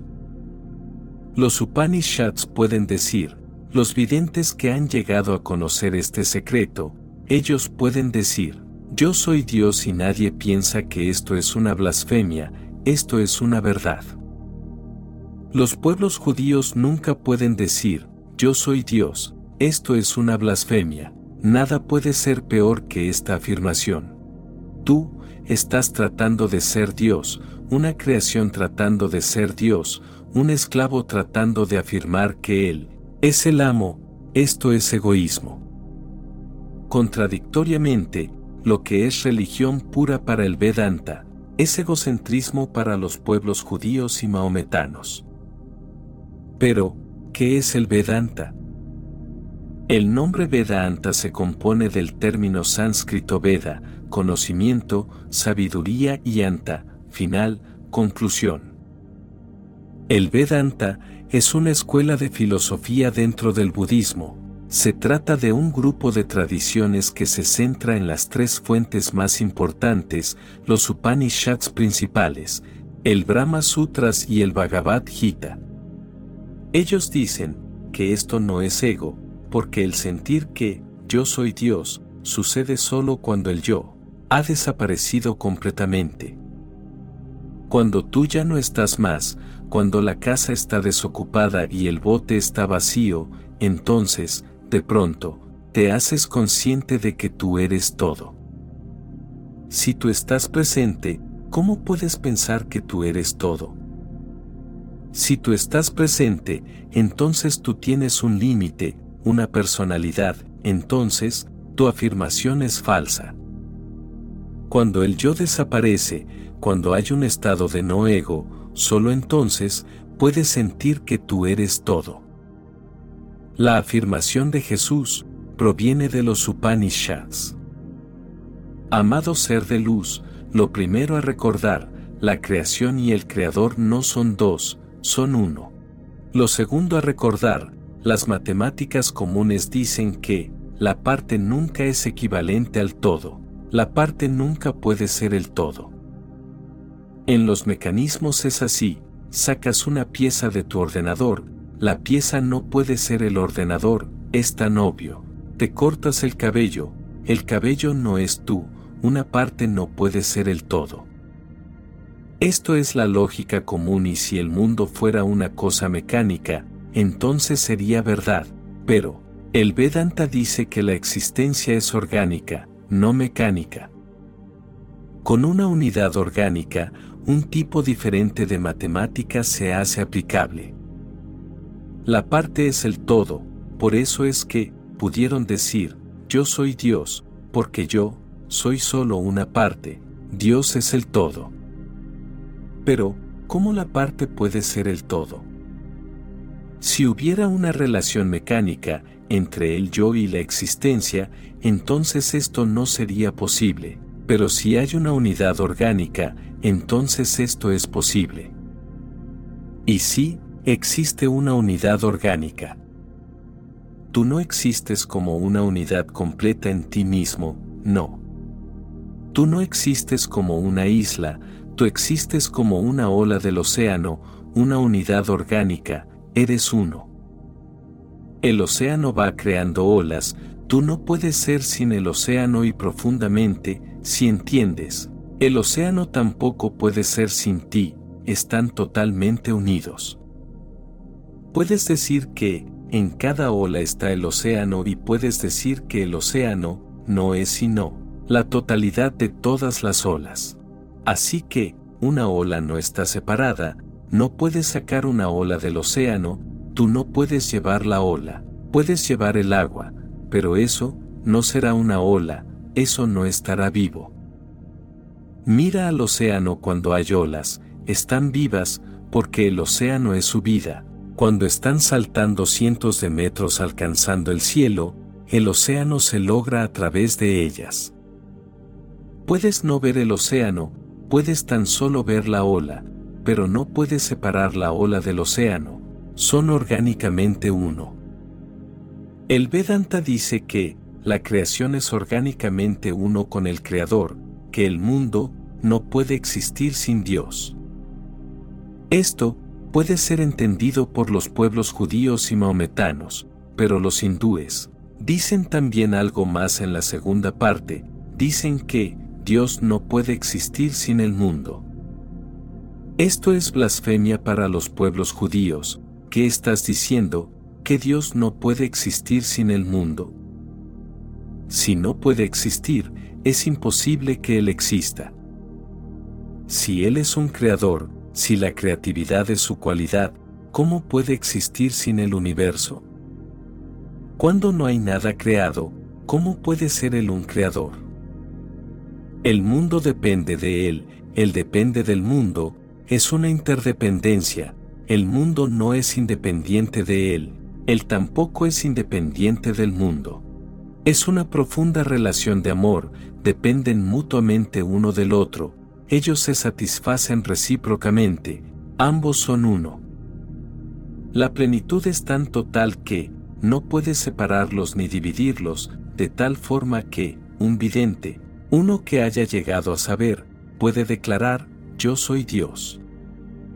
Cuando dice esto, simplemente está diciendo, yo y esta existencia, no somos dos simplemente está diciendo, me encontrarás por donde quiera que vayas, por donde quiera que vayas me encontrarás. La forma puede ser diferente, pero yo estaré ahí. Esto es lo que Jesús está diciendo, saca una astilla de madera y estoy ahí. ¿Cómo puede Jesús estar si sacas una astilla de madera? No puedes encontrar la forma, no encontrarás al gran maestro ahí, no encontrarás a este joven carpintero ahí. Si sacas una astilla de madera, entonces, ¿qué encontrarás?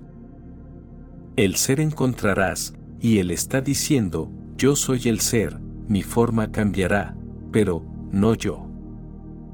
Saca una astilla de madera y estoy ahí, levanta una piedra y me encontrarás ahí, esto es puro Vedanta, una unidad orgánica.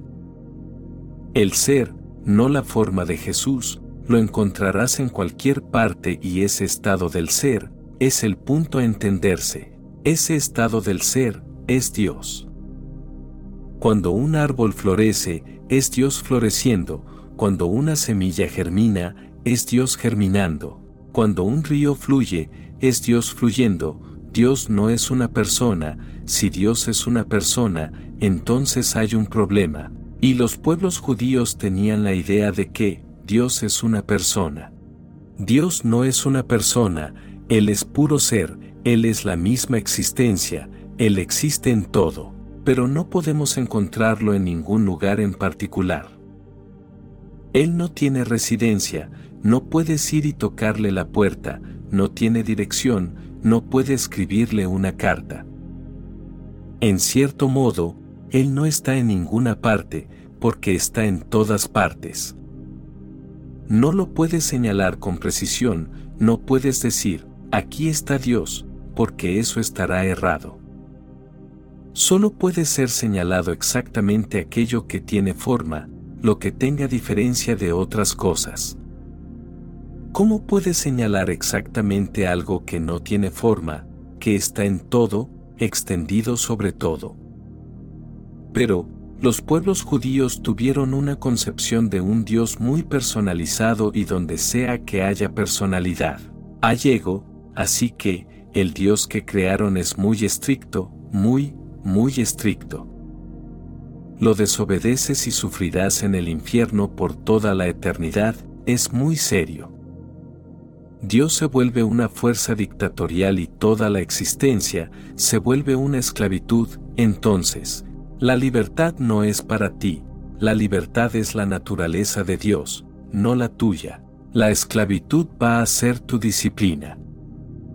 Jesús está diciendo absolutamente lo contrario, que Dios no es una persona, Dios es energía. La misma fuerza de vida es la existencia como tal.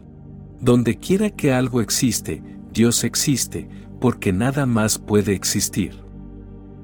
Esta fue la dificultad, el por qué no pudo ser entendido y tuvo que ser crucificado. Aun si estaba diciendo, yo soy el Hijo de Dios, habría sido posible que los pueblos judíos lo perdonaran, pero básicamente él está afirmando más. Conforme sus discípulos se sintonizaron con Jesús, él fue aún más lejos. En este versículo dice, yo soy la luz que está por sobre todos ellos. Él no está diciendo que es el Hijo. Aquí está diciendo que Él es el Padre. Yo soy la luz que está por sobre todos ellos. Yo soy el todo. Aquí está diciendo, yo soy Dios, no el Hijo. Y el todo surgió de mí y el todo, logró ser yo. Saca una astilla de madera y estoy ahí, levanta una piedra y me encontrarás ahí. En este versículo Jesús afirma, yo soy Dios, no el Hijo de Dios. A un hijo puede ser perdonado, porque se mantiene una diferencia, el Padre sigue siendo la fuente, el Hijo es solo un producto. Ellos pueden estar en profunda intimidad, pero el Hijo sigue siendo Hijo, el Padre sigue siendo Padre. La diferencia puede ser mantenida y el Hijo tiene que obedecer al Padre. Existe una relación, no es la relación de un esclavo con su amo, sino la del hijo con su padre, más íntima, pero todavía una relación, continúan siendo dos. Este versículo no está incluido en la Biblia, no puede estarlo. Él debe haber hecho estas afirmaciones solo a sus discípulos, porque aquellos que habían entrado en una intimidad profunda con Él, ahora serían capaces de entender. Esto no puede ser dicho en la plaza pública, ahí él decía, yo soy el Hijo de Dios, con sus discípulos él decía, yo soy Dios no el Hijo, soy la fuente de todo, soy el Alfa y el Omega, todo proviene de mí y todo viene a mí. Esto es puro Vedanta, no puedes encontrar afirmaciones como esta en ninguna otra parte, es que, el Vedanta te acepta tal como eres, porque el rechazo significa el rechazo de Dios mismo. Rechazo significa que algo tiene que hacerse. Tal como eres, estás mal, algo debe ser cortado, algo debe ser tirado, tal como eres, no eres aceptado, no eres bienvenido, tendrás que cambiarte a ti mismo, solo entonces serás bienvenido. El Vedanta dice, tal como eres, eres bienvenido, nada tiene que hacerse, el propio concepto de hacerse, ha sido la causa de nuestra desgracia. El propio concepto de hacer algo, de que algo debe ser hecho, ha sido la misma causa de toda nuestra desgracia, porque cualquier cosa que hagamos nos conducirá dentro del mundo. Por eso es que, los antiguos sabios dicen que es a causa del karma, karma significa hacer. Nosotros estamos en el mundo. Karma no significa hechos cerrados, karma simplemente significa acciones. Los antiguos sabios afirman que por haber estado prestando demasiada atención a esto o a aquello, estamos en el mundo. No prestemos demasiada atención al hacer, prestemos mucha atención al ser, no pensemos en lo que hay que hacer. Simplemente pensemos en quiénes somos. El Vedanta es amoral, no se preocupa sobre la moralidad o inmoralidad, no tiene diez mandamientos, no te da ninguna orden, no te habla en términos de deberes. Te dice, tal como eres, eres bienvenido, tal como eres, eres bueno, hermoso, verdadero. El problema no está en que otros nos rechacen, el problema está en que nosotros nos rechazamos a nosotros mismos. Y si nosotros nos rechazamos a nosotros mismos, estamos en un círculo vicioso. Entonces, trataremos de mejorar y nada puede ser mejorado, porque nosotros somos Dios mismo, entonces, estaremos en desgracia, porque es imposible que nos mejoremos. Tal como somos, somos divinos, ¿cómo podría mejorarse lo divino? Y, si tratamos de mejorar lo divino, entonces iremos de una vida a otra, mejorando, mejorando, sin que ocurra ninguna mejora, nosotros permanecemos siendo los mismos. Es como correr en el mismo sitio, pero pensamos que estamos corriendo rápido, porque estamos sudando y respirando tan fuertemente y estamos haciendo tan gran trabajo. Pensamos que estamos corriendo muy rápido, llegando a algún lugar y estamos corriendo en el mismo punto. Toda nuestra vida es correr, no estamos yendo a ninguna parte, porque no hay donde ir, no estamos mejorando, porque es imposible mejorar. Lo esencial está dentro de nosotros, lo que no puede ser mejorado, no hay más allá de eso, no hay mejor que eso. Esto es lo que el Vedanta dice. El Vedanta dice que, somos divinos, esto tiene que ser realizado, no trabajado. Simplemente tenemos que mirar hacia adentro y darnos cuenta de quiénes somos. El problema no es que seamos malos, el problema es que no nos miramos a nosotros mismos. El problema es de conocerse, no de hacer, el problema es desde una perspectiva correcta, donde te puedas ver a ti mismo. Es como si a una rosa se le enseña para que se vuelva una flor hermosa y acepta la idea, comenzando a devolverse una flor preciosa. Esta idea en sí misma llegará a ser la barrera y todos los esfuerzos que la flor pueda hacer van a ser inútiles, porque ya es la flor más preciosa. Cuando la rosa llegue a entender lo inútil del esfuerzo, dejará todo esfuerzo y se volverá consciente, ¿quién soy? Ese es el problema, nos hemos olvidado de nosotros mismos. Ese es el problema, y cualquier cosa que hagamos, creará karma, y karma, es el ciclo, una rueda. Un karma nos lleva a otro, después vamos de una parte de la rueda a la otra, y es una rueda, sigue moviéndose, continúa moviéndose. El karma nunca nos conduce a la liberación, porque nosotros ya estamos librados. Esto es lo más difícil de comprender, que nosotros ya estamos liberados. No es moralidad, es religión pura y por eso es que, no hay mucho badante en el mundo, no puede haberlo.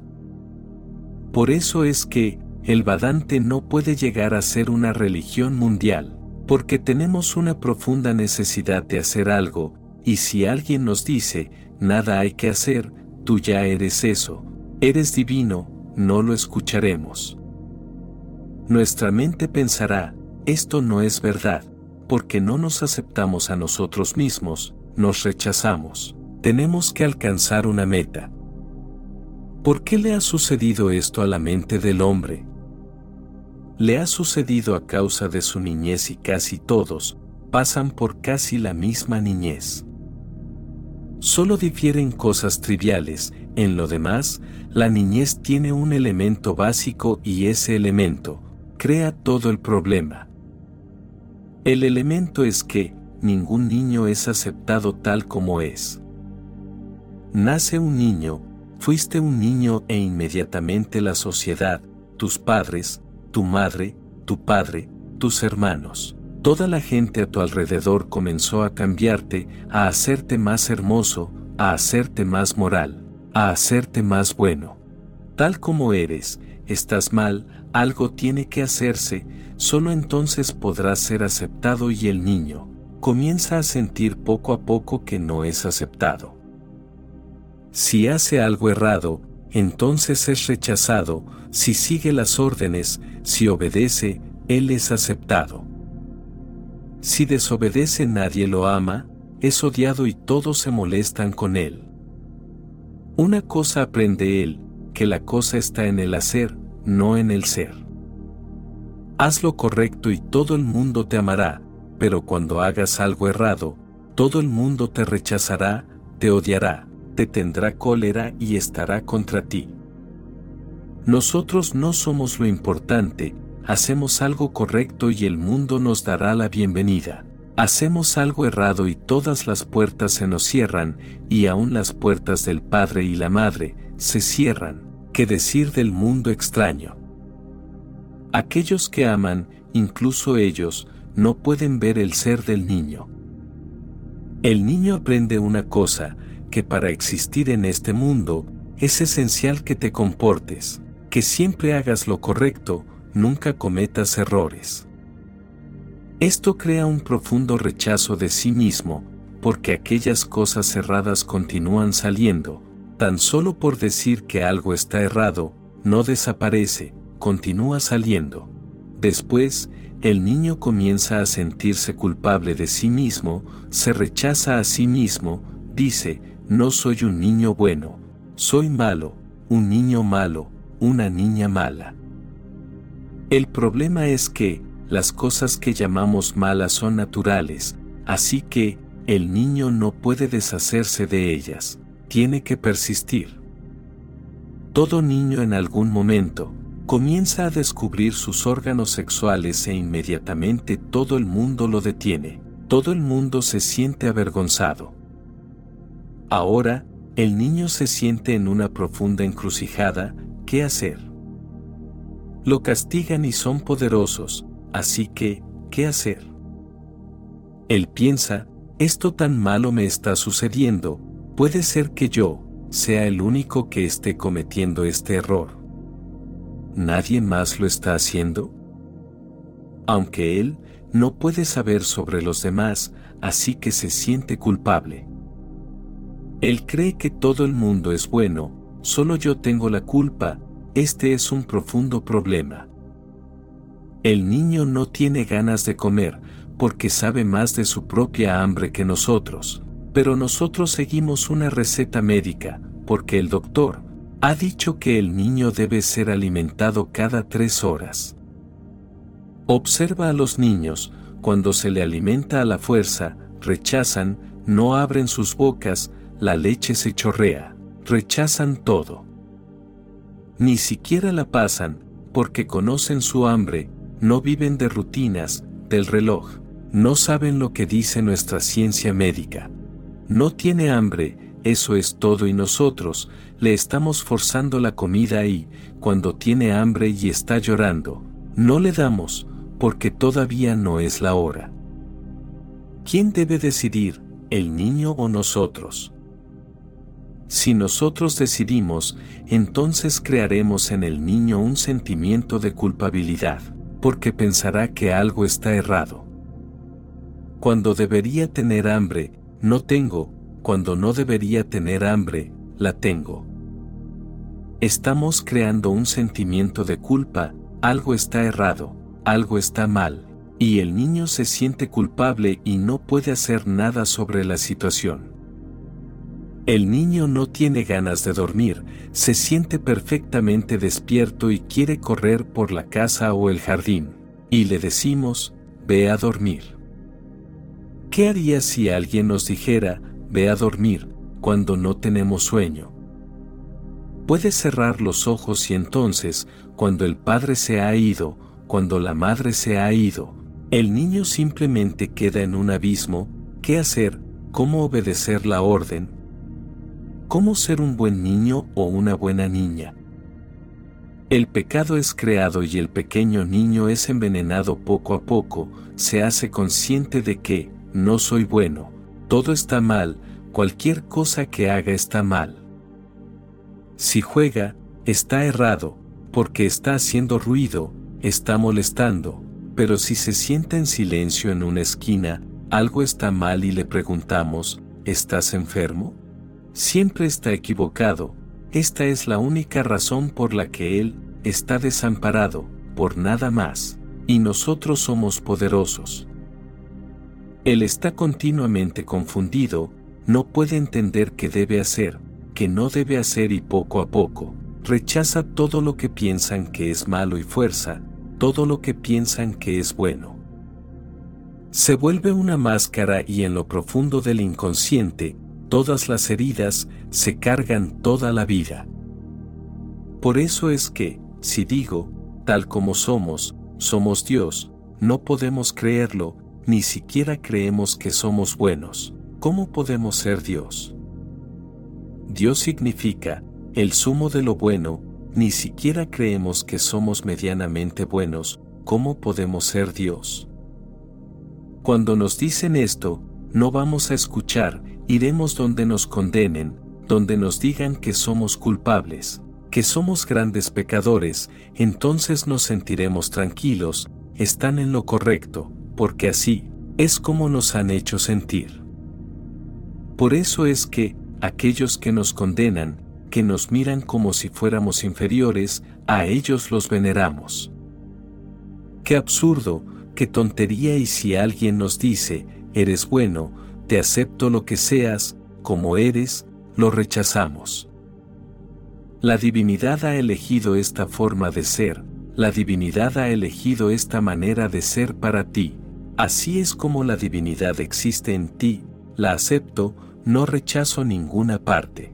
Acepto tu sexo, tu cólera, tu odio, tus celos, te acepto en tu totalidad, porque a través de esta aceptación, cuando seas total la unidad se dará, y esa unidad, inmediatamente trasciende todos los celos, todos los odios, todo el sexo, toda ambición. Nadie puede transformar la ambición, uno tiene que volvérselo uno, entonces, hay transformación. Por eso es que, Jesús no puede ser perdonado, porque para los pueblos antiguos, el hombre nace en pecado. El pecado sigue siendo el concepto central, ¿cómo pueden aceptar que eres Dios? Puedes estar cerca a Dios si te arrepientes, si te cambias a ti mismo, si te vuelves bueno, entonces, Dios, el Padre, te aceptará. De otro modo, tal como eres, no puedes ser aceptado, tienes que ser empujado más y más lejos de Dios. Si desobedeces, lastimas mi ego, pero Dios no puede tener un ego, no puede insistir en la obediencia. Esto debe ser la institución, no Dios, el que ha creado toda la historia y entonces nos sentimos culpables. Nosotros nacemos en pecado, somos ya unos pecadores cuando nacemos, desde el mismo nacimiento somos pecadores. Todo lo que nos queda es pulirnos un poco, cortar aquí y allá y hacernos aceptables. El Vedanta dice que, nosotros no somos pecadores, podemos ser ignorantes, pero no pecadores. Esta es una actitud totalmente diferente y Dios, no está contra nuestro. Nosotros podemos estar contra Dios y Él no va a tomar ninguna revancha contra nosotros. Si somos ignorantes, estamos creando nuestros propios problemas. El hombre puede ser ignorante, lo es, porque no está consciente de sí mismo, de quién es y entonces, todo es error, pero no es pecado. Así que religión es ganar más luz, más conocimiento, más conciencia, no más moralidad, no más virtud. La virtud será un subproducto. Cuando se está consciente, la virtud ocurrirá, te seguirá como una sombra, cuando se está inconsciente, el pecado se dará, porque la ignorancia no puede dar nada más, solo puede cometer errores. El pecado es como un error, es como alguien que está sumando 2 más 2 y concluye que es 5, pero no es un pecado. Si alguien piensa que 2 más 2 es 5, ¿Piensas que se le deba arrojar al infierno por toda la eternidad? No, es un error, una equivocación, pero no un pecado. Se le debe enseñar, se le debe dar una perspectiva correcta de las cosas, puede no saber matemáticas. Eso es todo. El Vedanta dice que, nosotros simplemente estamos inconscientes, ignorantes de nosotros mismos. Si nos hacemos conscientes, somos el mismo Dios, no hay otro Dios que nosotros, excepto nosotros, pero, esta no es una afirmación egocéntrica, porque esto solo puede ocurrir cuando el yo, el centro ha desaparecido y nosotros, nos hemos vuelto el todo. Jesús dice, yo soy la luz que está por sobre todos ellos, yo soy el todo y el todo surgió de mí, y el todo logró ser yo. Saca una astilla de madera y estoy ahí, levanta una piedra y me encontrarás ahí. Esta es una de las más grandes afirmaciones poéticas y me gustaría decirte que, un hombre como Jesús, es más un poeta que un filósofo, teólogo o matemático. Es más como un poeta y si pierde su poesía, perderá su mensaje completamente. Jesús es un poeta, un poeta de lo supremo y todos aquellos que han alcanzado lo supremo, son poetas. El lenguaje de las matemáticas es muy estrecho, no puede decir mucho, es muy exacto, por eso es que, es muy estrecho. La poesía es inexacta, vaga, por eso es que, se puede decir mucho con ella, pero con un poeta, tienes que recordar esto, que él está hablando sobre misterios.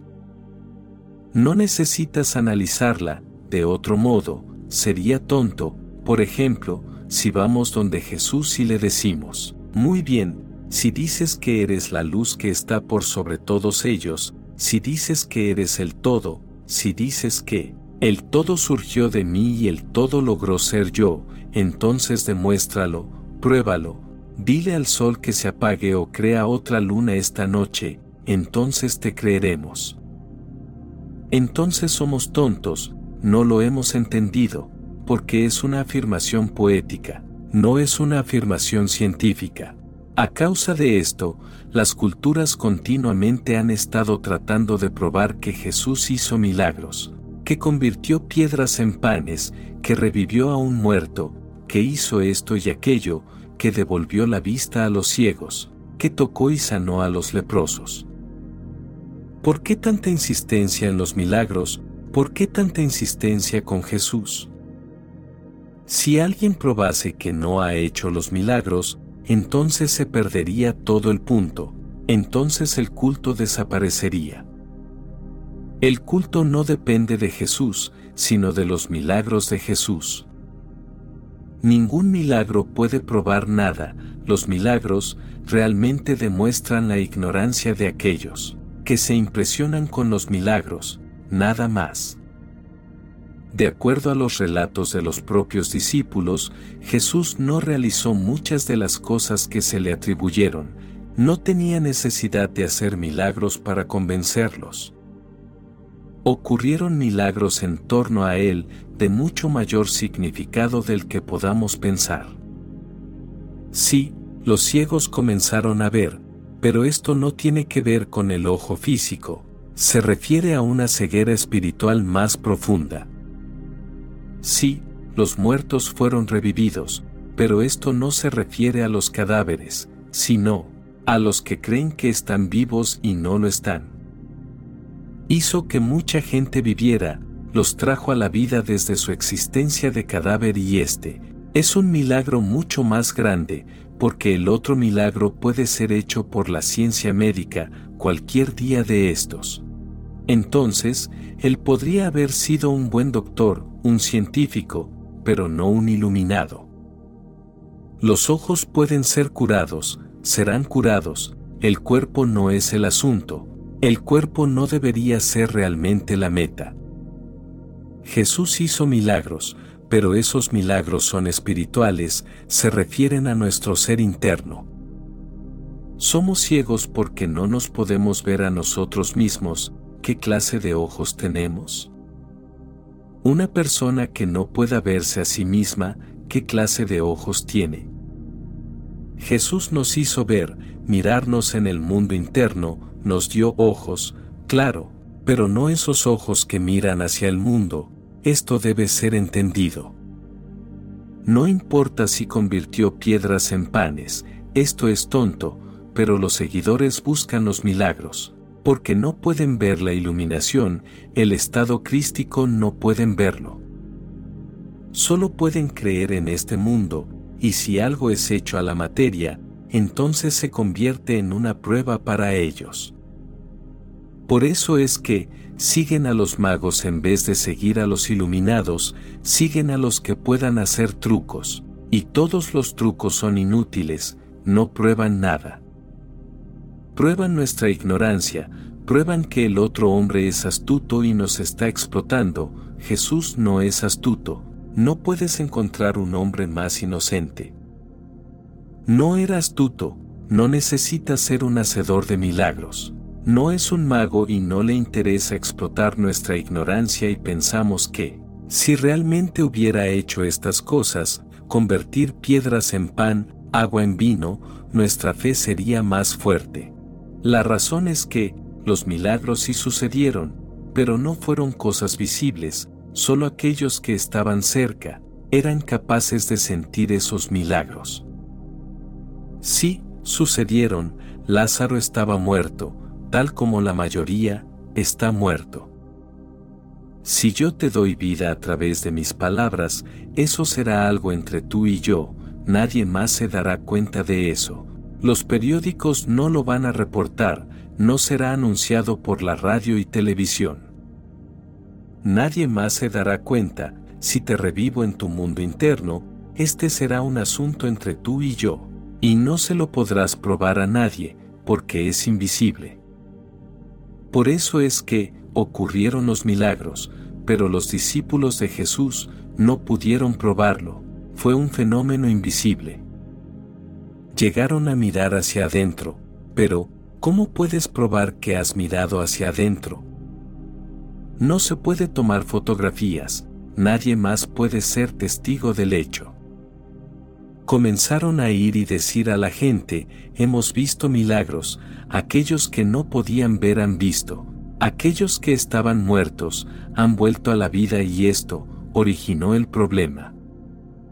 Los pueblos comenzaron a insistir, queremos ver y si este hombre es realmente el Hijo de Dios y si puede hacer tales milagros, entonces crucifiquémosle y veamos qué sucede. Si puede resucitar a otros, podrá resucitarse a sí mismo, lo crucificaremos y no morirá. Si sabe el secreto de la inmortalidad, si es tal sanador, entonces le haremos heridas en su cuerpo y veremos si sale sangre o no. Parecía falso, no parecía un Mesías real y auténtico, la gente esperaba que ocurriera algún milagro. Ante su mirada dormida, no ocurrió nada, murió tal como los otros dos criminales, tal como los otros dos, simplemente igual, un ser humano común. Por eso es que, los pueblos judíos no han registrado nada sobre Jesús, este hombre para ellos fue falso porque no pudo probar nada en la crucifixión. La crucifixión fue la prueba, ahí se tuvo que probar, ¿es un enviado de Dios? Para los que permanecían ciegos, no, pero los que podían ver, vieron ahí también un gran milagro, los demás se lo perdieron. Se perdieron el primer milagro, porque esperaron que algo sucediese afuera, nunca sucedió para ellos. Se olvidaron de este hombre, para ellos era un impostor. Se perdieron lo interno que sucedió en la crucifixión, solo unos cuantos pudieron verlo, aquellos que se habían visto a sí mismos pudieron verlo, lo que sucedió en la crucifixión. Este hombre lo aceptó, ese fue el milagro. Este hombre sufrió y aceptó, este hombre sufrió y aún permaneció lleno de amor, ese fue el milagro. Por los que lo estaban matando, asesinando, él pudo orar aún por ellos, ese es el milagro, el milagro más grande que haya sucedido jamás sobre la tierra. Las últimas palabras de Jesús fueron, Dios mío, perdónalos porque no saben lo que hacen, no los castigues, porque son ignorantes. Este es el milagro más grande en la crucifixión y todo el cuerpo estaba sufriendo, estaba muriendo y aún lleno de amor.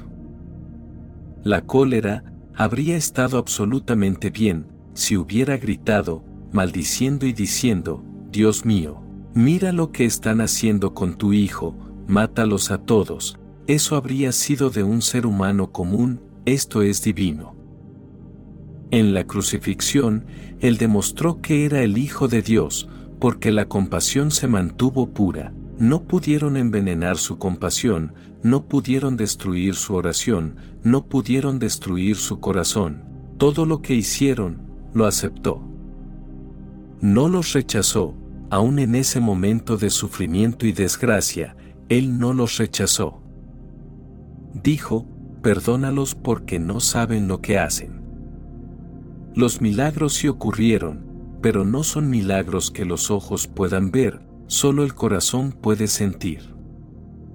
No fue un mago, si hubiera sido un mago y realmente, hubiese tratado de convertir las piedras en panes y hubiese tratado de sanar a los leprosos, no valdría mucho. Amada alma, traemos de entender, tal como hay una ceguera interna, también hay una lepra interna, Estamos tan feos, nosotros mismos hemos creado esta fealdad. Tan cargados de culpa, tan cargados de miedo, de celos, de ansiedad, esta es la lepra. Nos está carcomiendo nuestro mundo interno, como un gusano, somos una herida interna. Jesús sanó, pero ese es un asunto privado, sucede entre un maestro y un discípulo, nadie más se da cuenta de eso, incluso el discípulo, solo se da cuenta después. Al principio, el maestro es consciente de que la herida ha sanado, toma tiempo, para que el discípulo se haga consciente de que la herida está sana. Normalmente, por mucho y muchos días continúa con la antigua idea de que la herida todavía está, pero nadie más puede ver. Jesús dice, yo soy todo, tú también eres todo, Jesús está diciendo simplemente, aquello que debería ser conocido por todos, que debería ser sentido por todos. Tú eres todo, tú eres la fuente de todo y todo está yendo hacia ti, Jesús es solo un representante de ti. Él, no está diciendo nada sobre sí mismo, está diciendo algo sobre ti. Tú eres la semilla de mostaza, Él ha llegado a ser el árbol floreciente, Él lo está afirmando sobre ti. Él está diciendo, yo soy el todo, ¿qué quiere decir? Dice que tú, también puedes llegar a ser el todo. Tú ya eres el todo, pero no estás consciente de eso, tu desgracia es que no puedes recordar quién eres. Un autorrecuerdo es necesario, nada más hay que hacer, tienes que volverte más consciente, más y más consciente a cada instante. Tienes que elevar tu conciencia hasta un pico, desde el cual puedas ver, en ese momento llegas a iluminarte. Ninguna esquina permanece oscura, todo el ser se vuelve una llama, entonces entenderás a Jesús, entonces entenderás a Buda, entonces entenderás a Krishna, o entonces me entenderás a mí, porque todo el esfuerzo de mi alma es para hacerte consciente de quién eres. Recuerda estas palabras, deja que vibren en tu corazón una y otra vez, porque por medio de estas palabras, tu semilla florecerá. Capítulo 4 la mayor bendición que puede suceder a un hombre. A continuación, podremos contemplar una de las más grandes y antiguas enseñanzas, que el maestro Lao se ha impartido a sus discípulos, la cual dice, el que sabe no habla, el que habla no sabe. Él completa sus aberturas, cierra sus puertas, suaviza sus bordes, desenmaraña sus enredos, atenúa su luz, calma su agitación, esta es la mística unidad, entonces el amor y el odio no pueden tocarle, beneficio y pérdida no pueden alcanzarle, honor y deshonra no pueden afectarle, por eso, es siempre el más reverenciado en el mundo. El lenguaje es humano, obviamente ha de estar muy limitado, es bueno para todo lo objetivo, es completamente inútil para lo interno, para lo interior. El lenguaje puede expresar ciertas cosas, pero no puede expresarlo todo, si estás en un lugar. El lenguaje te sirve para decir, por favor, puedes decirme la hora. Es práctico, es útil, pero no puede expresar la verdad, porque la verdad no es un bien, la verdad no es un objeto, no reside fuera de ti, surge en alguna parte en lo más profundo de tu ser. Podemos decidir, como vamos a llamar a una cosa, es entre tú y yo, es un contrato. Si ambas partes así lo acuerdan, el lenguaje es absolutamente válido. Pero, si algo ha sucedido en mi interior, no es algo entre tú y yo. No puedo indicar qué es y aunque te lo indicara, no lo verías, así que, no hay posibilidad de contrato alguno. Realmente, amada alma, la religión está más allá del lenguaje, a lo sumo, el lenguaje puede reflejar lo que no es. No puede expresar la verdad, sino, decir lo que no es, a lo sumo, puede ser una negación. No podemos decir que es Dios, porque eso sería limitarlo con nuestras frugales palabras, con nuestros conceptos. A lo sumo, podemos expresar lo que Él no es. Todas las escrituras solo reflejan lo que Él no es, eliminan el error, pero nunca señalan la verdad. Aunque si insistes eliminando errores, un día, de repente, la verdad se te revelará. No es revelada a través del lenguaje, sino a través del silencio, de modo que, lo primero que hay que comprender, porque se convierte en una gran trampa si no lo entendemos, es que el lenguaje puede ser peligroso, podemos resultar engañados por él. Conocemos la palabra Dios, pero la palabra Dios no es Dios, en ella no hay nada divino, la palabra Dios es completamente hueca y vacía, no contiene nada.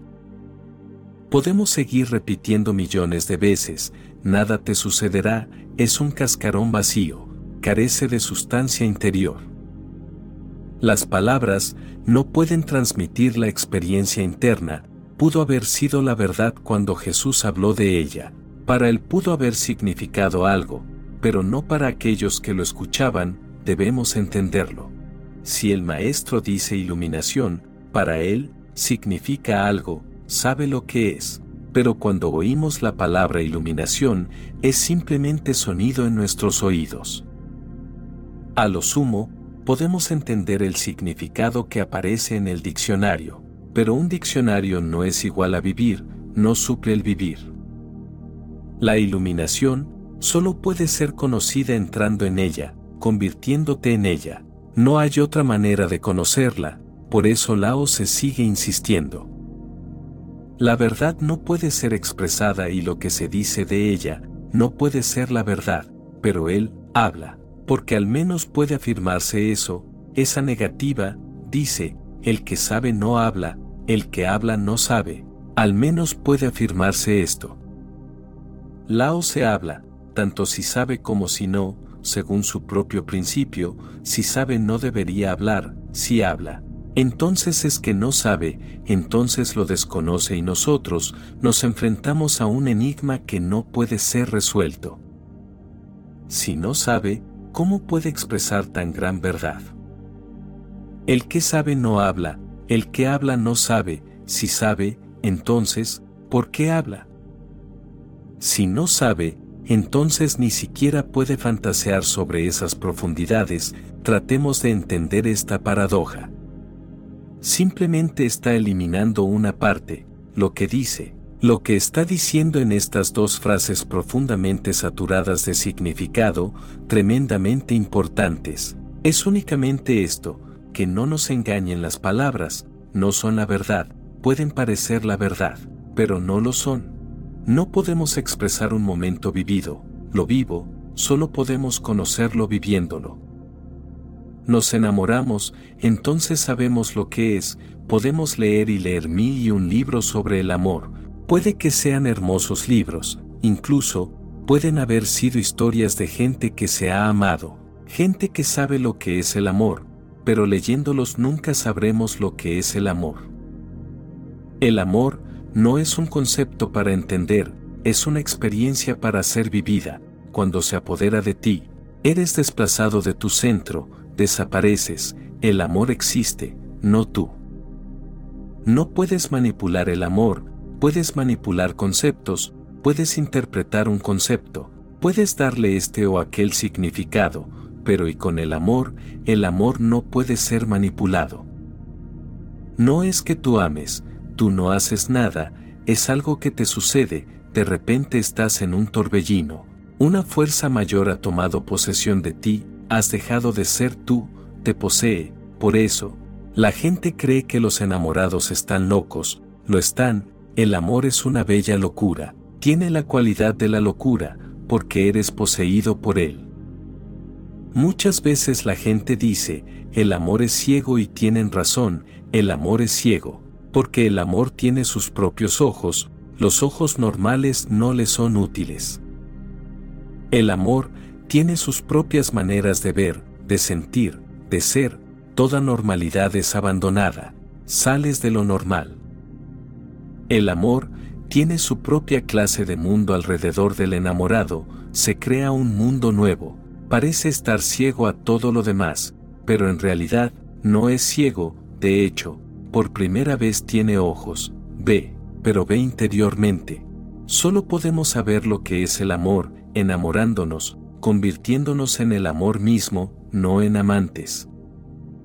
Si somos solo amantes, el amor no ha surgido en nosotros todavía, aún permanecemos nosotros al mando. Si queremos podemos dejarlo, si queremos podemos alejarnos, hay todavía una opción, el amor no ha surgido. Todavía no hemos sido poseídos por él, no lo conocemos. Puede que estemos siguiendo algún modelo, alguna teoría, sobre cómo amar y cómo no amar, debemos de estar guiándonos por determinados condicionamientos. El amor no se ha convertido en nuestro corazón, no late en nosotros, sigue siendo parte de nuestra mente.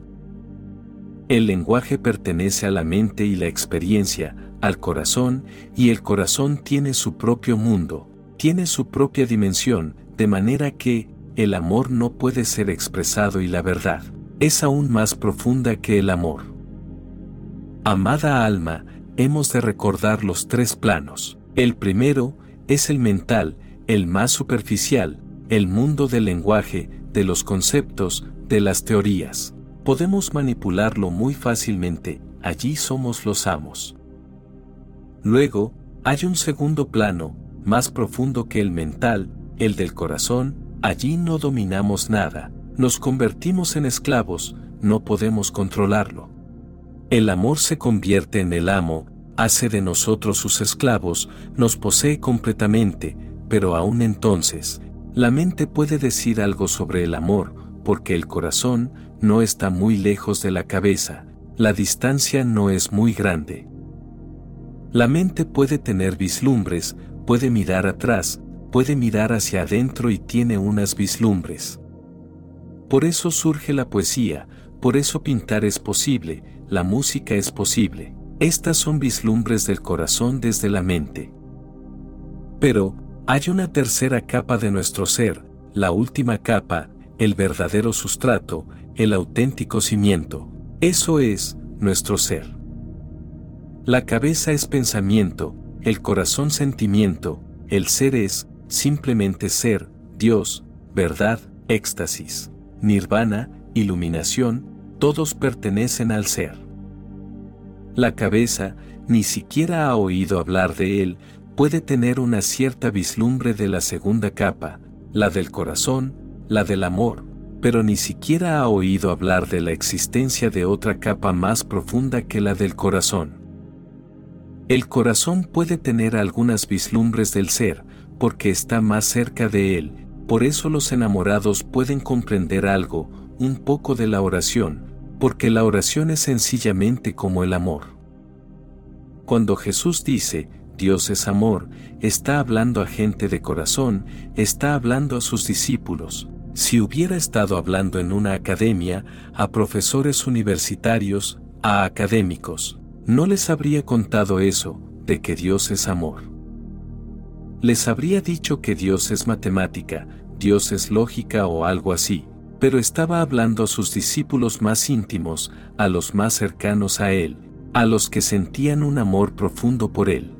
Por eso, les decía Dios es amor, estaba hablando a sus corazones, con el lenguaje del corazón, le estaba indicando a la gente de corazón que hay una meta ulterior.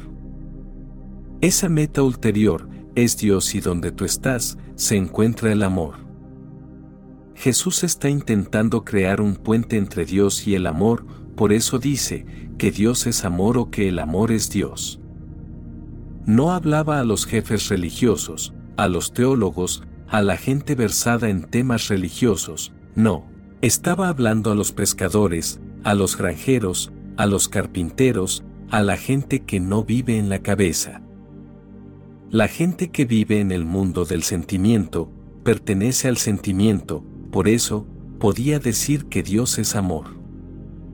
El corazón puede alcanzar ese pequeño vislumbre, así que, el primer paso es desde la cabeza hasta el corazón y el segundo paso es desde el corazón hasta el ser. No puede decirse nada sobre el ser, porque ni siquiera es posible decir nada sobre el corazón, nada puede decirse sobre el ser, tienes que moverte, tienes que vivirlo para conocerlo, no existen atajos hacia él.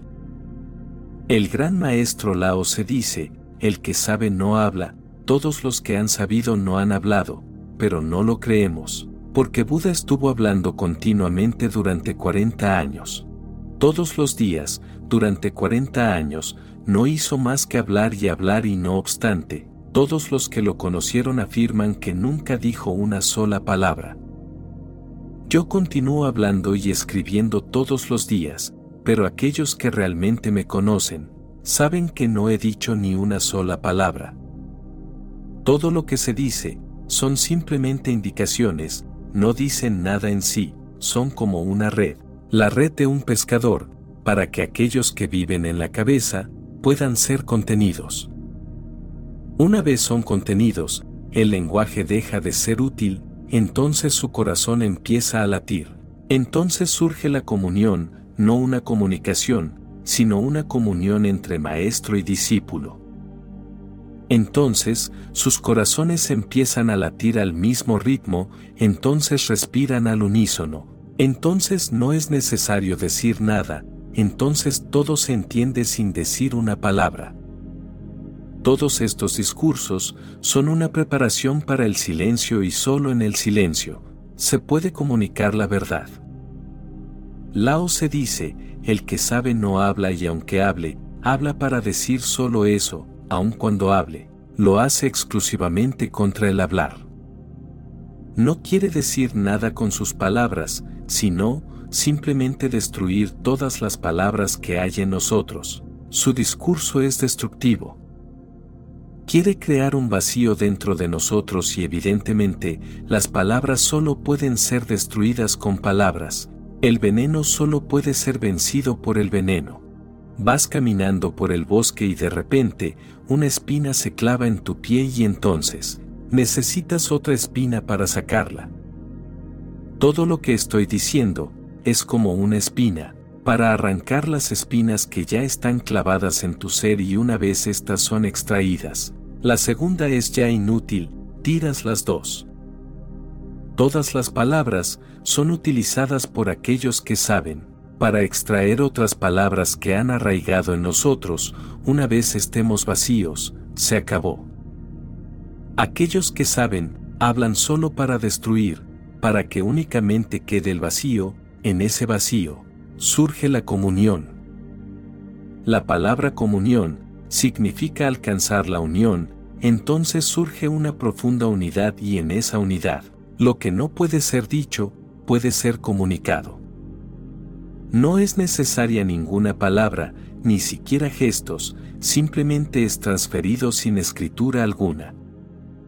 Lao se está diciendo, el que sabe no habla, el que habla no sabe, él completa sus aberturas. Ahora, nos está diciendo qué hacer, cómo alcanzar ese silencio que conoce la verdad, cómo alcanzar ese vacío, en el que la verdad desciende sobre nosotros, en el que nos convertimos en un vehículo y Dios toma posesión de nosotros. Nos transformamos en un templo y Dios aparece y se establece en nosotros. Él completa sus aberturas, la mente tiene muchas aberturas, a través de las cuales es constantemente rellenada y reabastecida. Siempre estamos mirando, pero, ¿qué miramos? No miramos nada en particular, simplemente miramos, observamos todo lo que pasa por nuestro lado, lo miramos. A través de los ojos, la mente anhela almacenar toda la información que pueda, la mente es curiosa.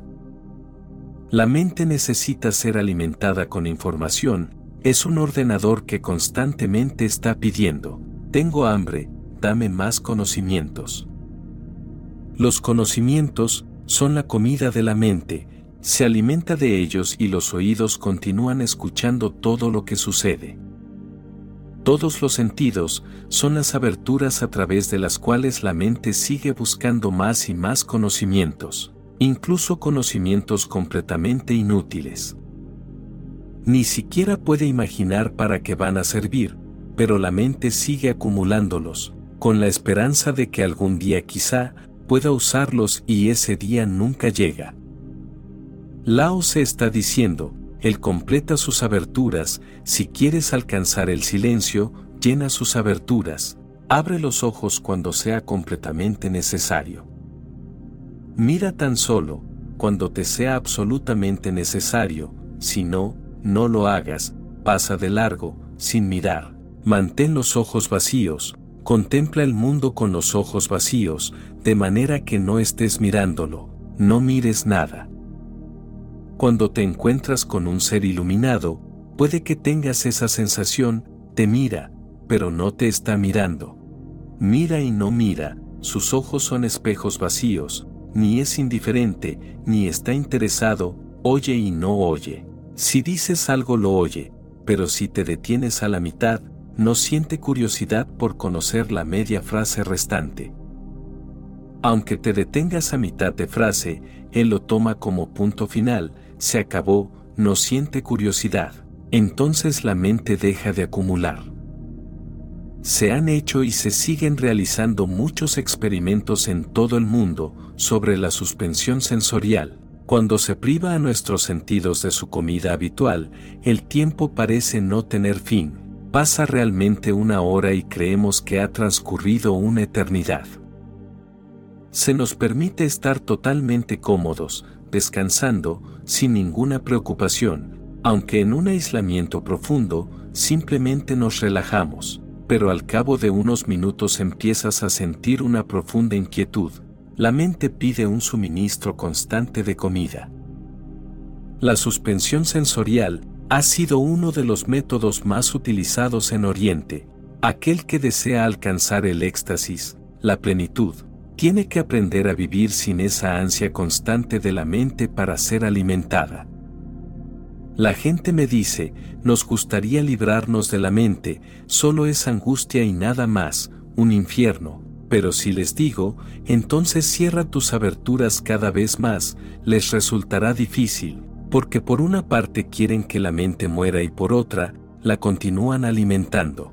La mente es la que esclaviza al ser, Trata de vivir dependiendo de los sentidos tan mínimamente como te sea posible.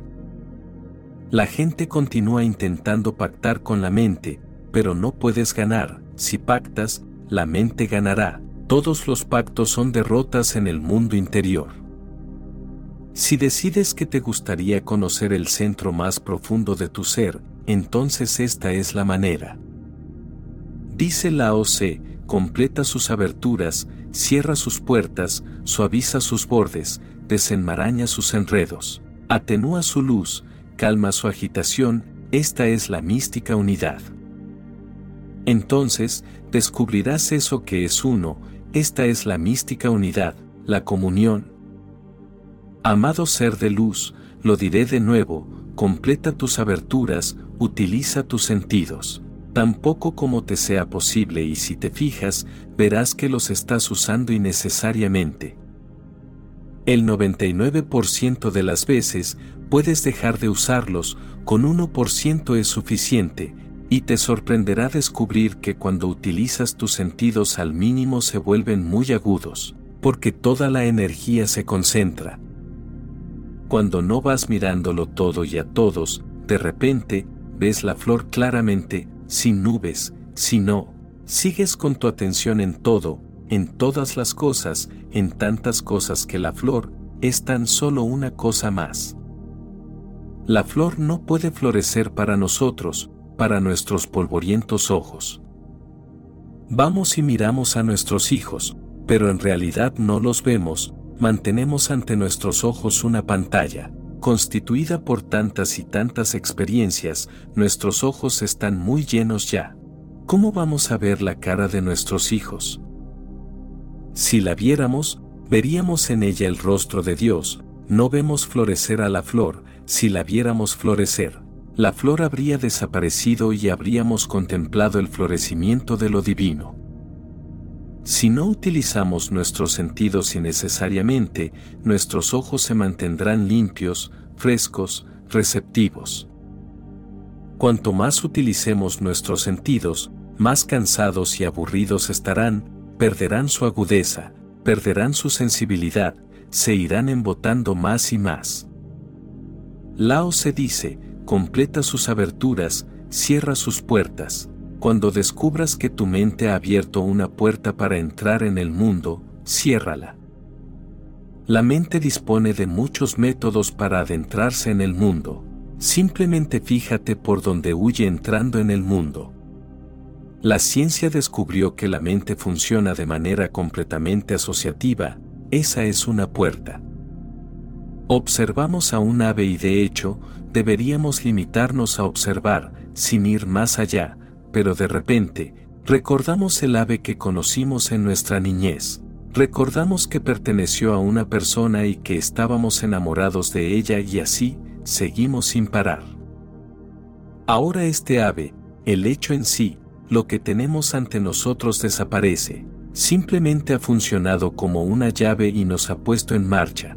Nos enamoramos de esa persona, pero no pudimos conseguir su amor, luego aparecen todos los demás anhelos, todas las otras personas, una cola interminable y así, vamos saltando de una cosa a otra. Desde cualquier punto, la mente se lanza a un mundo de locura, en un proceso que no tiene fin. Así es como todo está relacionado, si empezamos a contar, si empezamos a asociar, el proceso no tiene fin. La asociación es una puerta y hay muchas puertas, tendremos que descubrirlas. Y siempre entramos por las mismas puertas y nos metemos en los mismos problemas, sin darnos cuenta, de que se ha convertido en un proceso repetitivo, un círculo vicioso, continuamos moviéndonos en círculos. Cierra todas las puertas, al principio será difícil, porque te parecerá que te estás matando. El samadhi es como la muerte, la única diferencia es que ningún suicidio es tan completo como el samadhi, pero no solo es un suicidio, sino también una resurrección. Es una cruz y una resurrección, lo viejo muere y nace lo nuevo, entonces desaparecen los problemas. Entonces puedes regresar al mundo, pero regresas siendo totalmente diferente entonces el mundo no te perturba, entonces no hay ningún problema, entonces puedes utilizar los ojos y oídos, y hacer lo que quieras hacer, porque nada te perturba. Una vez te has asentado, arraigado y centrado en tu ser, nada te perturba, permaneces en el mundo y el mundo no está allí. Te adentras en la noche más oscura y la luz interior nunca te deja, vives alumbrado por esa luz interna. Ahora con la oscuridad exterior, no hay problema. Lao se nos dice, cierra sus puertas, suaviza sus bordes, la mente es muy astuta, sagaz, lógica, es una gran racionalizadora, justifica todo lo que quiere hacer.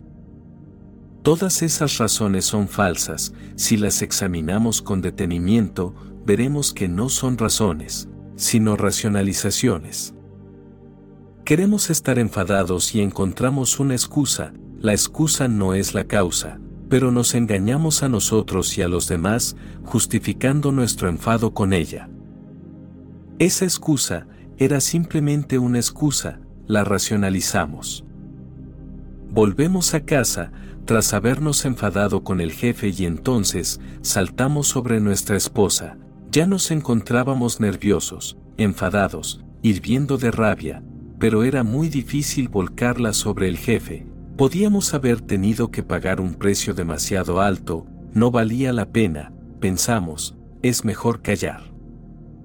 Contuvimos nuestra ira, continuamos sonriendo, seguimos como si nada y entonces llegamos a casa. Teníamos que proyectarla sobre alguien, teníamos que encontrar el eslabón más débil de nuestra vida sobre el que proyectarla, sin nosotros perder nada. Y la volcamos sobre nuestra esposa o sobre nuestros hijos, o si somos de poco carácter, la proyectamos sobre nuestro perro, nuestro gato o rompiendo algo, o volviéndonos locos al tomar el vehículo. Podemos entregarnos por completo a nuestra ira e ir pisando el acelerador más y más. Actualmente, los psicólogos dicen que casi el 50% de los accidentes de tránsito ocurren debido a nuestros enfados no son debidos al tráfico, sino que guardan relación con el tráfico interno de la mente, El 50% es demasiado. Si estamos enfadados, empezamos a circular a más y más velocidad. Estamos deshaciéndonos de nuestra ira a través de la velocidad, pero puede que pensemos, que mañana hermosa, el sol es estupendo, me gustaría darme una buena vuelta, es tan solo una excusa. Las mañanas son hermosas todos los días, no solo hoy y cuando alguien nos adelanta o intenta adelantar a nuestro vehículo, todo cambiará. La mente sigue buscando justificaciones y las llama razones, no son razones. Lao se nos dice, suaviza sus bordes, intentemos desenmascarar nuestras razones y cuanto más lo intentemos, más podremos suavizar los bordes, entonces de repente nos daremos cuenta de toda la irracionalidad de la mente, que continúa insistiendo, somos racionales. Uno de los más grandes descubrimientos de este siglo es que el hombre no es racional, aunque en la antigüedad se definió al hombre como un animal racional. Nos llevó 20 siglos descubrir la verdad y se lo debemos a los sabios de este siglo. Innumerables estudios han demostrado que el hombre no es en absoluto racional. Es un animal racionalizador, no racional, en realidad las razones no existen, aunque él, continúa buscándolas, continúa creando una falsa fachada de razones alrededor de sus instintos inconscientes. Obsérvalo y pronto te darás cuenta, y una vez lo veas, se suavizarán los bordes de la mente, entonces no parecerá tan aguda, tan diestra, tan inteligente y de hecho, no lo es. No existe ninguna mente inteligente, la mente no puede ser inteligente, la mente es mediocre. La característica de la mente es la mediocridad. Simplemente observa a la gente a la que se le califica de genio, con talento, muy inteligente, por ejemplo, uno de esos grandes genios se levanta por la mañana y descubre que sus prendas no están en el lugar habitual, entonces se vuelve loco, el gran genio, ¿y por qué sus prendas no estaban en el lugar habitual?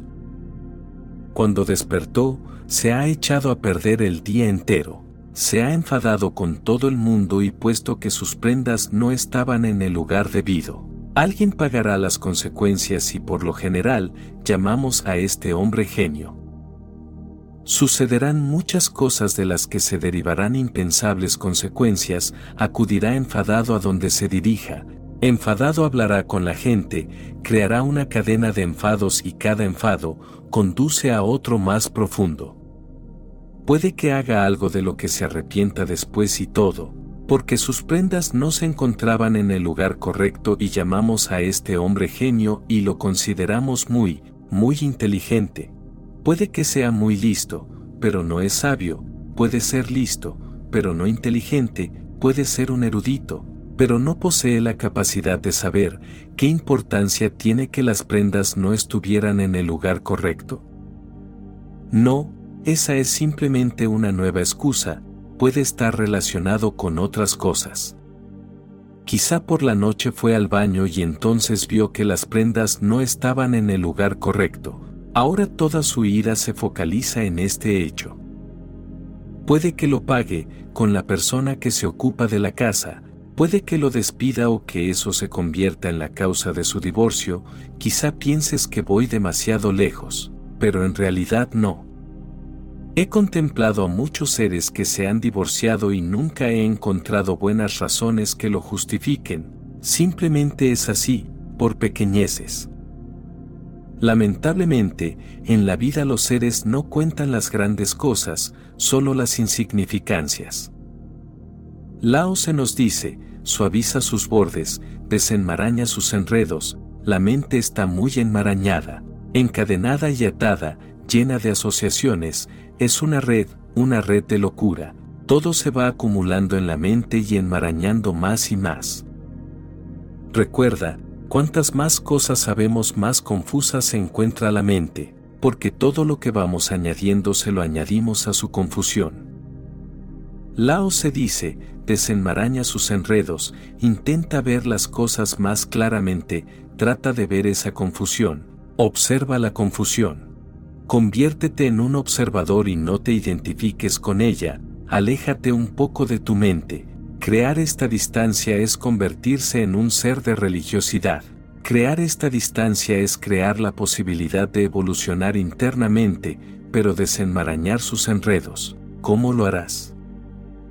Si los intentamos desenmarañar, nunca lo conseguiremos, la única manera de hacerlo es creando una distancia. Debemos haberlo observado muchas veces, aunque puede que no le hayamos prestado atención. Cuando otro es el que tiene problemas, siempre sabemos dar buenos consejos. Si somos nosotros los que tenemos esos mismos problemas, entonces no demostramos tanta sabiduría. ¿Por qué? ¿Por qué sucede? ¿Por qué funciona tan bien nuestra inteligencia cuando otro está en dificultades? Porque hay una distancia, no debemos identificarnos con la acción y esa debería ser la clave de toda nuestra vida, porque la vida no es más que un gran drama, el escenario es inmenso, pero no es más que una comedia, hemos de mantener una distancia. Todo lo que sucede, sucede en la obra, en el drama, nosotros somos testigos, no debemos identificarnos. Si nos identificamos, nos enredamos, si permanecemos distantes. Si somos capaces de observar desde la distancia, nuestra mente nunca se sumirá en la confusión. Si nos mantenemos a distancia, nuestra mente se mantendrá transparente como el cristal, toda la confusión surge por nuestra identificación. Lao se nos dice, atenúa su luz, no lo consideremos todo bajo la luz de la mente, bajo el resplandor de la mente, disminuyamos su luz, mira también las cosas desde el corazón, lleva la luz suave del corazón a ellas, observarlas también bajo la luz del amor. No lo consideres todo exclusivamente desde un punto de vista lógico, no seas demasiado lógico. A veces necesitas ser también ilógico, solo entonces puedes guardar el equilibrio. Sé racional y también irracional, porque eres ambos, tienes que guardar ese equilibrio. Hay momentos de sensatez y también necesitas momentos de locura. Sé un matemático, pero a veces también vuélvete loco con la música, sé calculador, pero en ocasiones, también baila, trabaja, pero juega también, para no desequilibrarte. Si la mente se convierte en tu única manera de ver las cosas, entonces su luz es excesiva, es destructiva, entonces su resplandor mismo no te permitirá ver las cosas como son realmente. Es como cuando miras al sol y luego a los objetos, todo parece oscuro y no lo ves como es. Lao se nos dice, calma su agitación, la mente está constantemente agitada en su interior. Es un caos continuo, una tormenta que no cesa.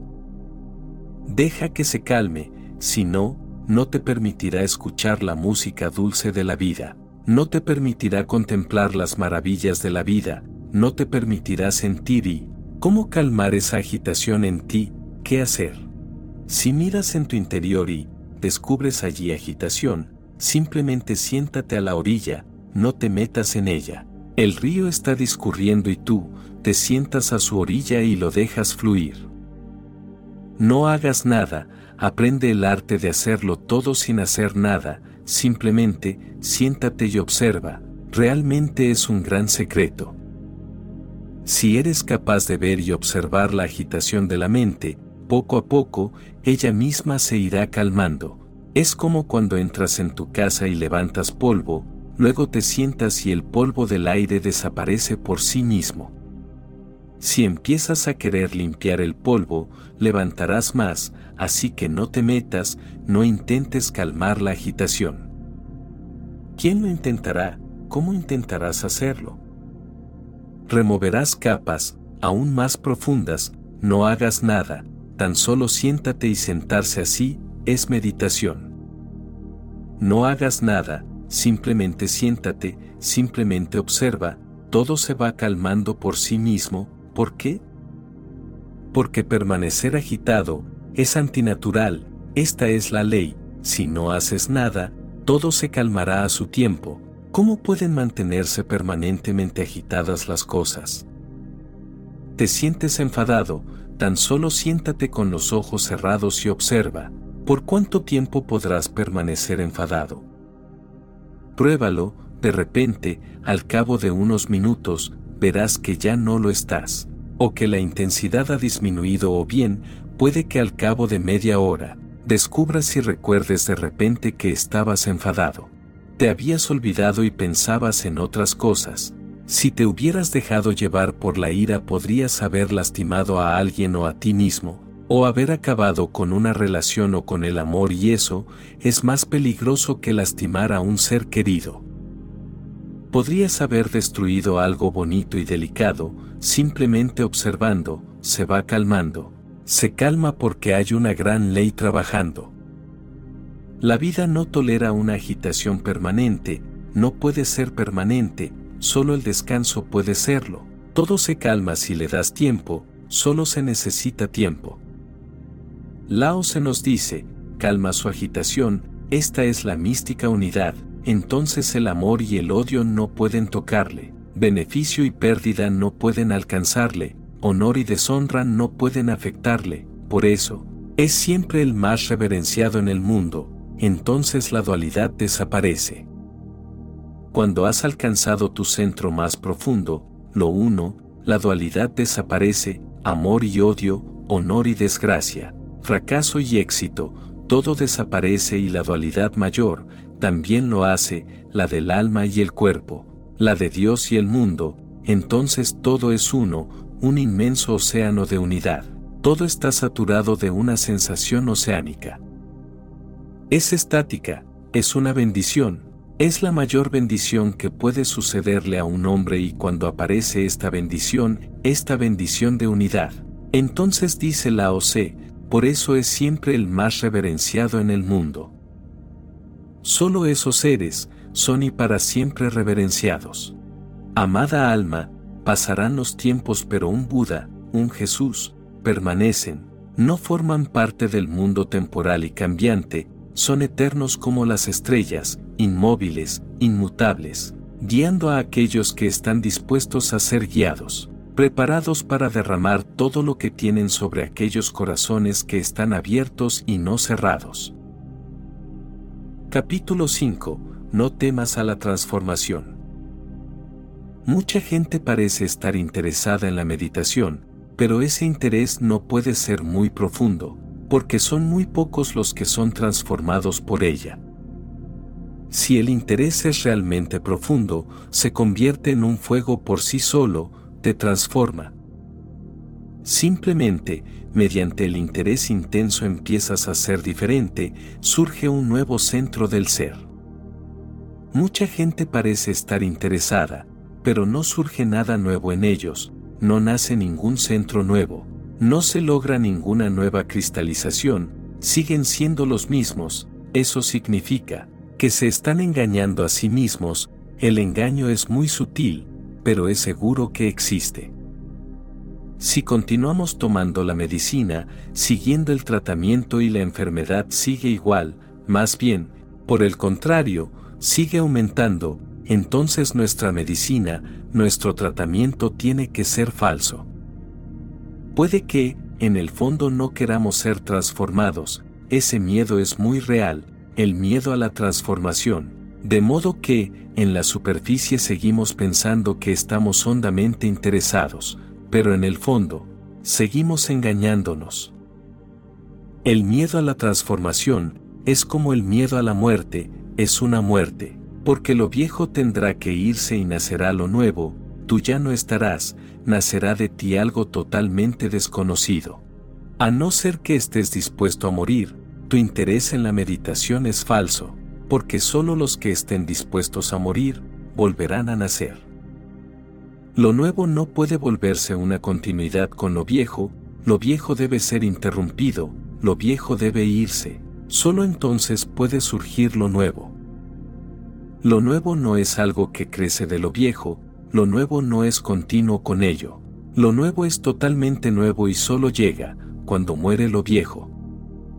Hay un espacio entre lo viejo y lo nuevo, ese espacio nos da miedo, tenemos miedo, queremos ser transformados. pero simultáneamente queremos seguir siendo los de antes, este es el engaño.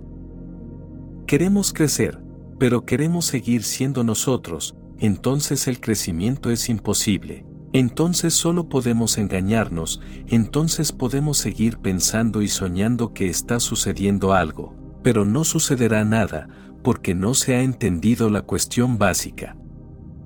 De modo que, hay mucha gente en todo el mundo que está muy interesada en la meditación, moxa, nirvana y no está sucediendo nada, hay mucho ruido en torno a ello, pero no está sucediendo nada real. ¿Qué pasa? A veces, la mente es tan astuta que como no quiere ser transformada, la mente creará un interés superficial, para que podamos decirnos a nosotros mismos, estamos interesados. Estamos haciendo todo lo posible y seguimos siendo los mismos. Y, si no sucede nada, pensamos que la técnica que estamos usando no es buena, que el maestro al que estamos siguiendo no es bueno, que la escritura, el principio, el método, no son buenos. Nunca pensamos que con un método erróneo es posible la transformación si hay un interés real, incluso con un método erróneo, seremos transformados.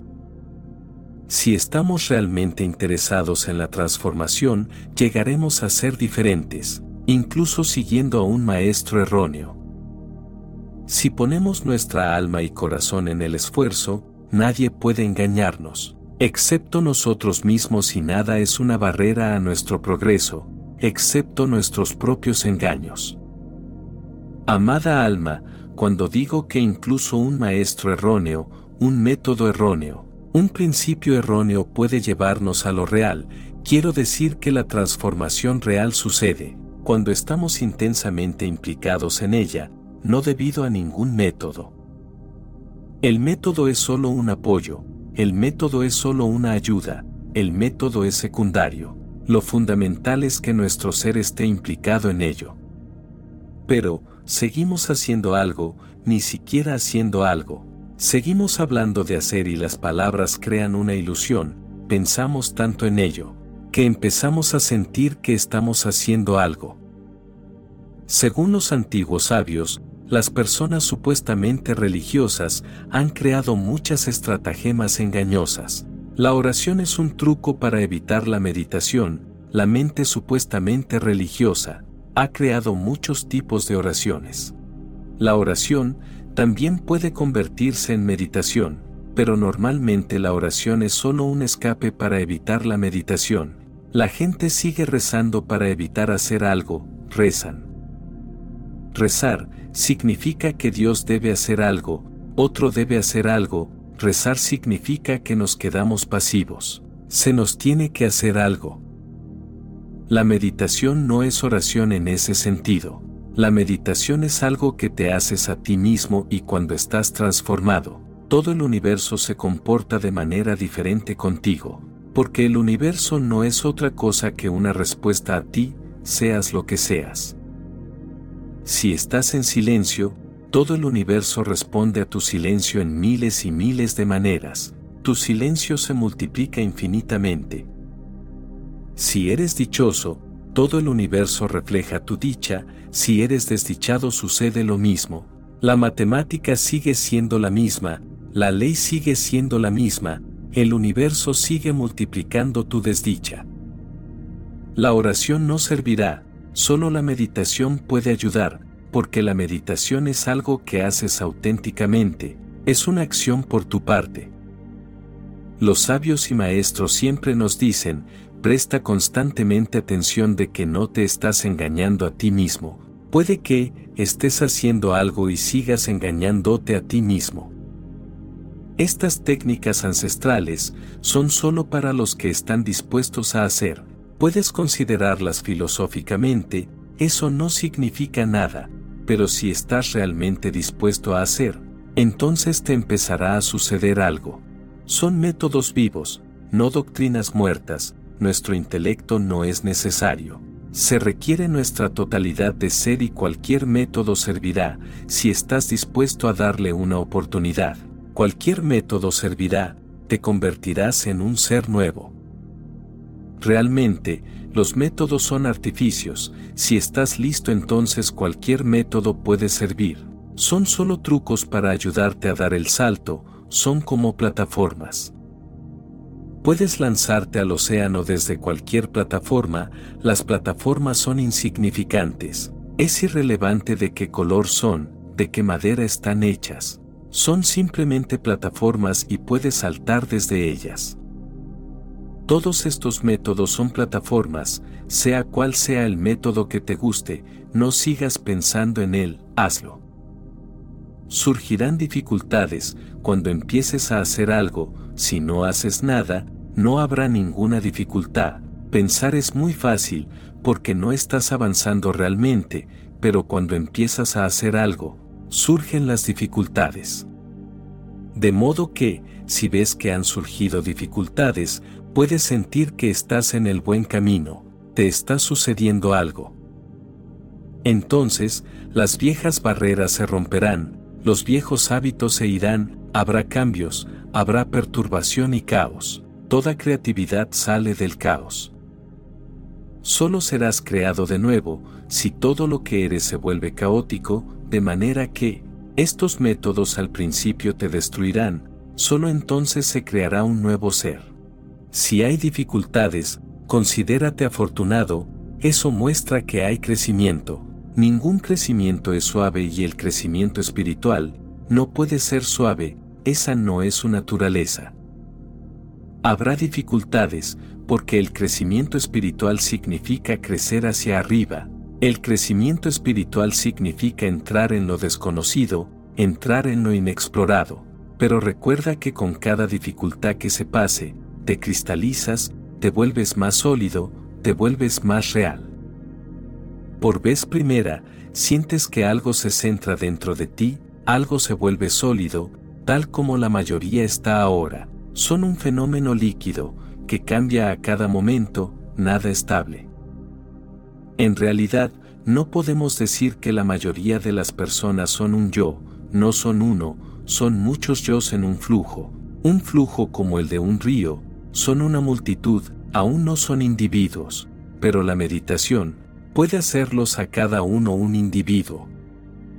Esta palabra, individuo, es hermosa, significa indivisible, y tal como están ahora mismo, están divididos. Son solo muchos fragmentos, aferrándose unos a otros de alguna forma, sin que haya ningún centro, sin ningún amo en la casa, solo sirvientes y por un momento, cualquier sirviente puede volverse el amo.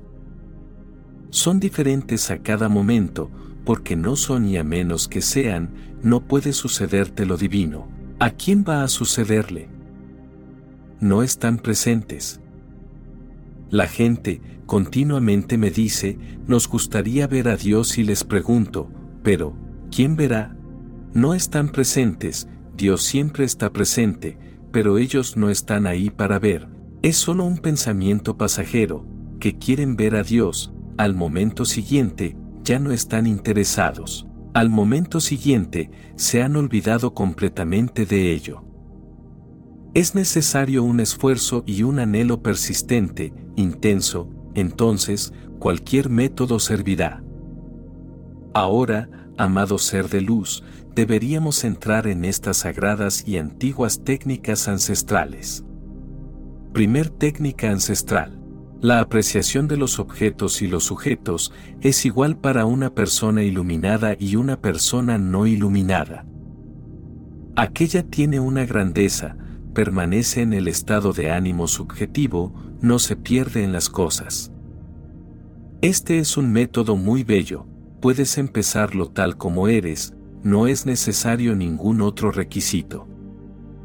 El método es simple, estamos rodeados de personas, cosas, fenómenos. En todo momento hay algo a nuestro alrededor.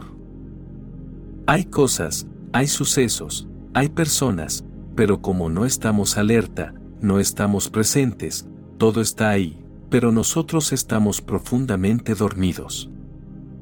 Las cosas se mueven a nuestro alrededor, las personas se mueven a nuestro alrededor, los sucesos se mueven a nuestro alrededor, pero nosotros no estamos presentes o estamos dormidos. De modo que, todo lo que sucede a nuestro alrededor se vuelve una fuerza controladora, se vuelve una fuerza que nos domina, somos arrastrados por ello. Una persona desapegada es una persona que está viviendo en el mismo mundo que nosotros. La diferencia no está en el mundo, una persona que renuncia al mundo está cambiando la situación, no a sí misma. Pero, insistimos en cambiar la situación, si no podemos cambiarnos a nosotros mismos. Esa es la indicación de una personalidad débil. Una persona fuerte, alerta y consciente, empezará a cambiarse a sí misma, no la situación en la que está, porque en realidad, la situación no puede cambiarse, incluso si puedes cambiar la situación, habrá otras situaciones. Las situaciones seguirán cambiando a cada momento, de modo que el problema existirá en todo momento. Esta es la diferencia entre la actitud religiosa y la antirreligiosa. La actitud irreligiosa es cambiar la situación, lo circundante, no creer en nosotros, sino en las situaciones. Cuando la situación esté bien, nosotros estaremos bien, dependemos de la situación, si la situación no es buena, nosotros no estaremos bien, de modo que, no somos una entidad independiente. La actitud religiosa dice que tal como eres, puede que seas un espejo, pero ese no es tu destino. Puedes llegar a ser algo más, alguien que no es dependiente. Hay tres fases de crecimiento. En primer lugar, la situación es la que manda, nosotros somos arrastrados por ella, creemos que existimos, pero no existimos.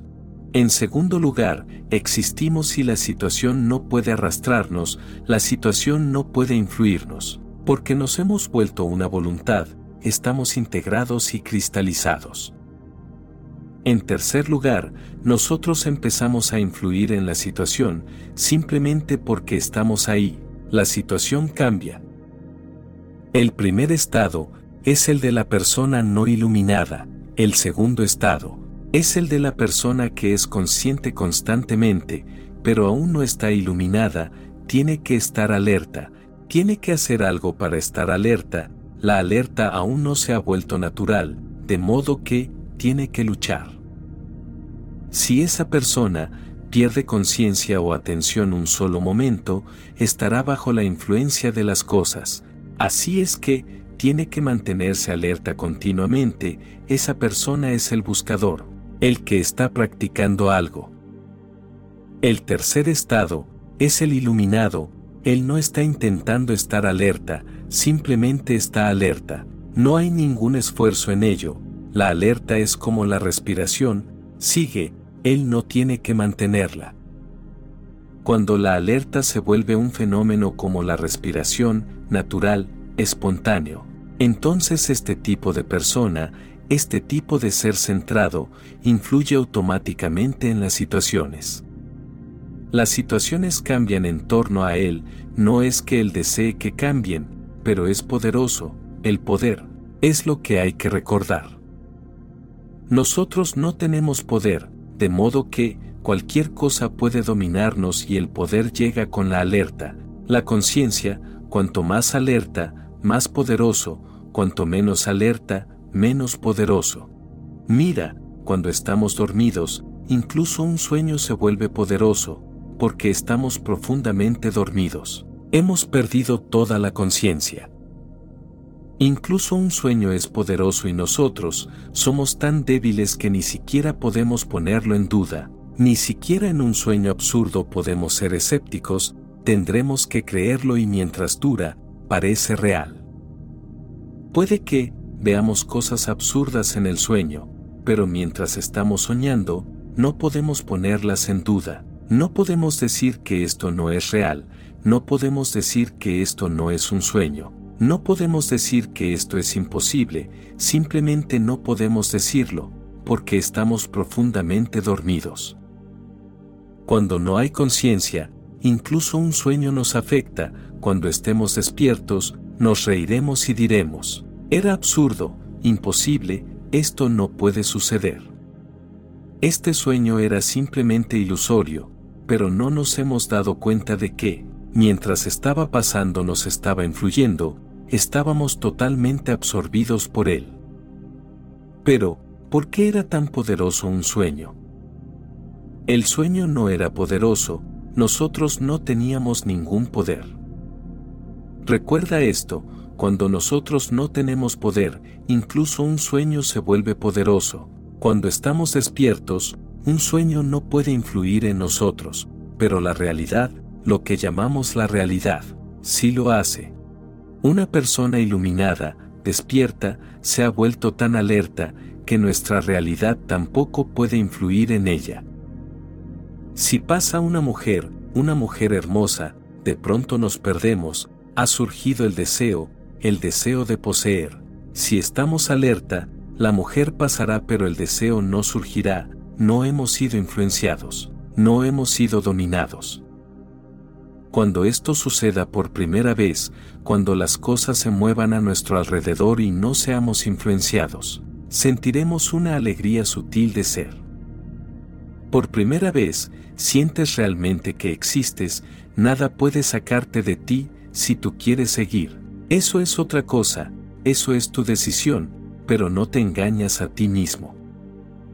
Puede engañarte, puedes decir, sí, la mujer no es poderosa, pero yo quiero seguirla, quiero poseerla. Puedes engañar, muchas personas siguen engañando, pero no estás engañando a nadie más que a ti mismo.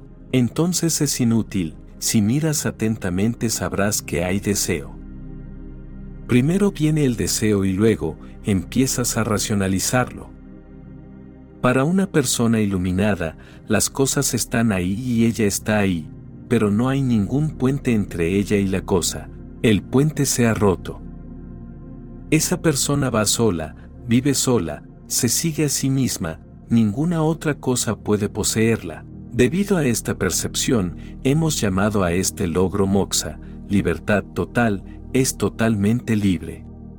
En todo el mundo, el hombre ha buscado la libertad. No se puede encontrar a un hombre que no esté anhelando la libertad a su manera.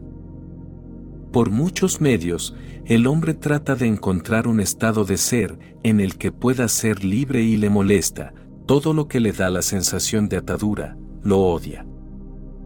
Lucha con cualquier cosa que le obstaculiza, que le aprisiona, lucha contra ello, por eso, hay tantas luchas políticas, tantas guerras, revoluciones. Por eso, hay tantas luchas familiares continuas, marido y mujer, padre e hijo, todos luchando, los unos con los otros, la lucha es básica, la lucha es por la libertad. El marido se siente confinado, la esposa le ha aprisionado. Ahora su libertad ha sido cortada y la esposa siente lo mismo, ambos se culpan mutuamente, ambos luchan, ambos tratan de destruir la atadura. El padre lucha con el hijo, porque cada fase de crecimiento del hijo significa más libertad para éste y el padre. Siente que está perdiendo algo, poder, autoridad. En las familias, en las naciones, en las civilizaciones, el hombre está anhelando solo una cosa, libertad. Pero no se consigue nada con las luchas políticas, las revoluciones, las guerras. No se consigue nada, porque incluso si consigues libertad, es superficial, en el fondo permaneces atado.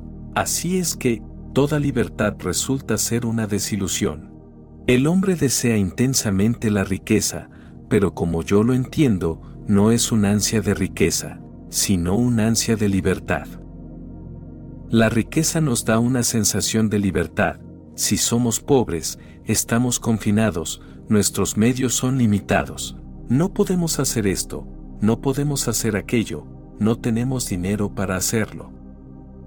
Cuanto más dinero tenemos, más sentimos que tenemos libertad, que podemos hacer lo que queremos. Pero cuando tenemos todo el dinero y podemos hacer todo lo que deseamos, imaginamos, soñamos, de pronto, sientes que esta libertad es superficial, porque por dentro, nuestro ser sabe muy bien que no tenemos poder y que cualquier cosa puede atraernos. Somos impresionados e influenciados, poseídos por cosas y por personas. Este sutra dice que, llegar a un estado de conciencia en el que nada te impresione, en el que puedas permanecer desapegado, es libertad absoluta.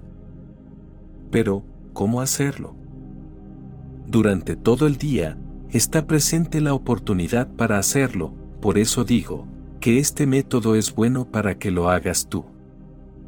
En cualquier momento, puedes tomar conciencia de que algo te está poseyendo, entonces, respira profundamente, inspira hondamente, expira hondamente y vuelve a mirar la cosa.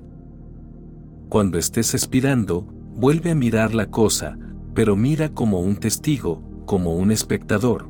Si puedes lograr el estado de ser un testigo, aunque sea un solo momento, de pronto, sentirás que estás solo, que nada puede influir en ti, al menos en ese momento, nada puede crear deseo en ti. Respira profundamente y expira cuando sientas que algo te está impresionando, influyendo en ti, sacando de ti mismo, volviéndose más importante que tú mismo y en ese pequeño intervalo creado por la respiración, mira la cosa, un rostro hermoso, un cuerpo hermoso, un edificio bonito o cualquier cosa. Si sientes que es difícil, si no puedes crear un intervalo, simplemente expirando, entonces haz algo más. Expira y detén un momento la inspiración para que salga todo el aire. Ahora detente, no inspires, entonces mira la cosa, cuando el aire está afuera, cuando no dentro, cuando has dejado de respirar, nada puede influir en ti. En ese momento, no hay un puente a ti, el puente se ha roto, la respiración es el puente, pruébalo, tendrás la sensación de ser un testigo durante un solo momento, pero eso hará que sepas cómo es, eso hará que conozcas la sensación de ser un testigo, entonces puedes buscarla. Durante todo el día, siempre que algo te impresione y surja un deseo, expira, detente en el intervalo y mira la cosa, la cosa estará ahí, tú estarás ahí, pero no habrá ningún puente. La respiración es el puente. De pronto, sentirás que eres poderoso, que eres fuerte y cuanto más poderoso te sientas, más te volverás tú. Cuanto más crece la cosa, cuanto más crece su poder sobre ti, más cristalizado te sentirás. Ha empezado la individualidad. Ahora, tienes un centro al que ir y en cualquier momento, puedes ir al centro y el mundo desaparece. En cualquier momento, puedes tomar refugio en tu propio centro y el mundo no tiene poder. Este sagrado sutra dice, la apreciación de los objetos y los sujetos es igual para una persona iluminada y una persona no iluminada. Aquella tiene una grandeza, permanece en el estado de ánimo subjetivo, no se pierde en las cosas permanece en el estado de ánimo subjetivo, permanece en sí mismo, permanece centrado en la conciencia. Hay que practicar la permanencia en el estado subjetivo, en todas las oportunidades que se presenten, pruébalo y verás que en todo momento hay una oportunidad, en cada uno de los momentos hay una oportunidad. Una cosa u otra te está impresionando, te está arrastrando, tirando de ti, empujando. Cuando hay deseo, tú ya no estás, el deseo puede conducirte a cualquier locura. Cuando estás bajo el poder de un deseo, no estás en tus cabales, estás loco. Tendrás que recordar continuamente que cuando surge el deseo salido de tu subjetividad, esto es el mundo, esto es este movimiento, entonces recupérate y vuelve, céntrate de nuevo. Podrás hacerlo, todo el mundo tiene la capacidad, nadie pierde nunca el potencial interno, siempre está ahí. Puedes moverte, si puedes salir, puedes entrar, si puedo salir de mi casa, ¿por qué no voy a poder volver a entrar en ella? Hay que recorrer la misma ruta, hay que usar las mismas piernas, si puedo salir puedo entrar. Está saliendo a cada momento, pero cuando salgas, recuerda y vuelve de pronto, céntrate. Si te parece difícil al principio, entonces respira profundamente, expira y después detén la respiración.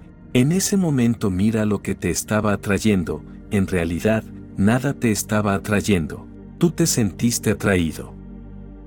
Sigue haciéndolo más y más, cuanto más lo hagas, mejor y llegará un momento en que no necesitarás hacerlo, porque el poder interno te dará tanta fuerza que se perderá la atracción de las cosas. Es tu debilidad la que te hace sentir atraído, sé más poderoso y nada te atraerá, solo entonces, por primera vez eres amo y señor de tu propio ser, eso te dará libertad real. Ninguna libertad política, ninguna libertad económica, ninguna libertad social, puede ayudar mucho.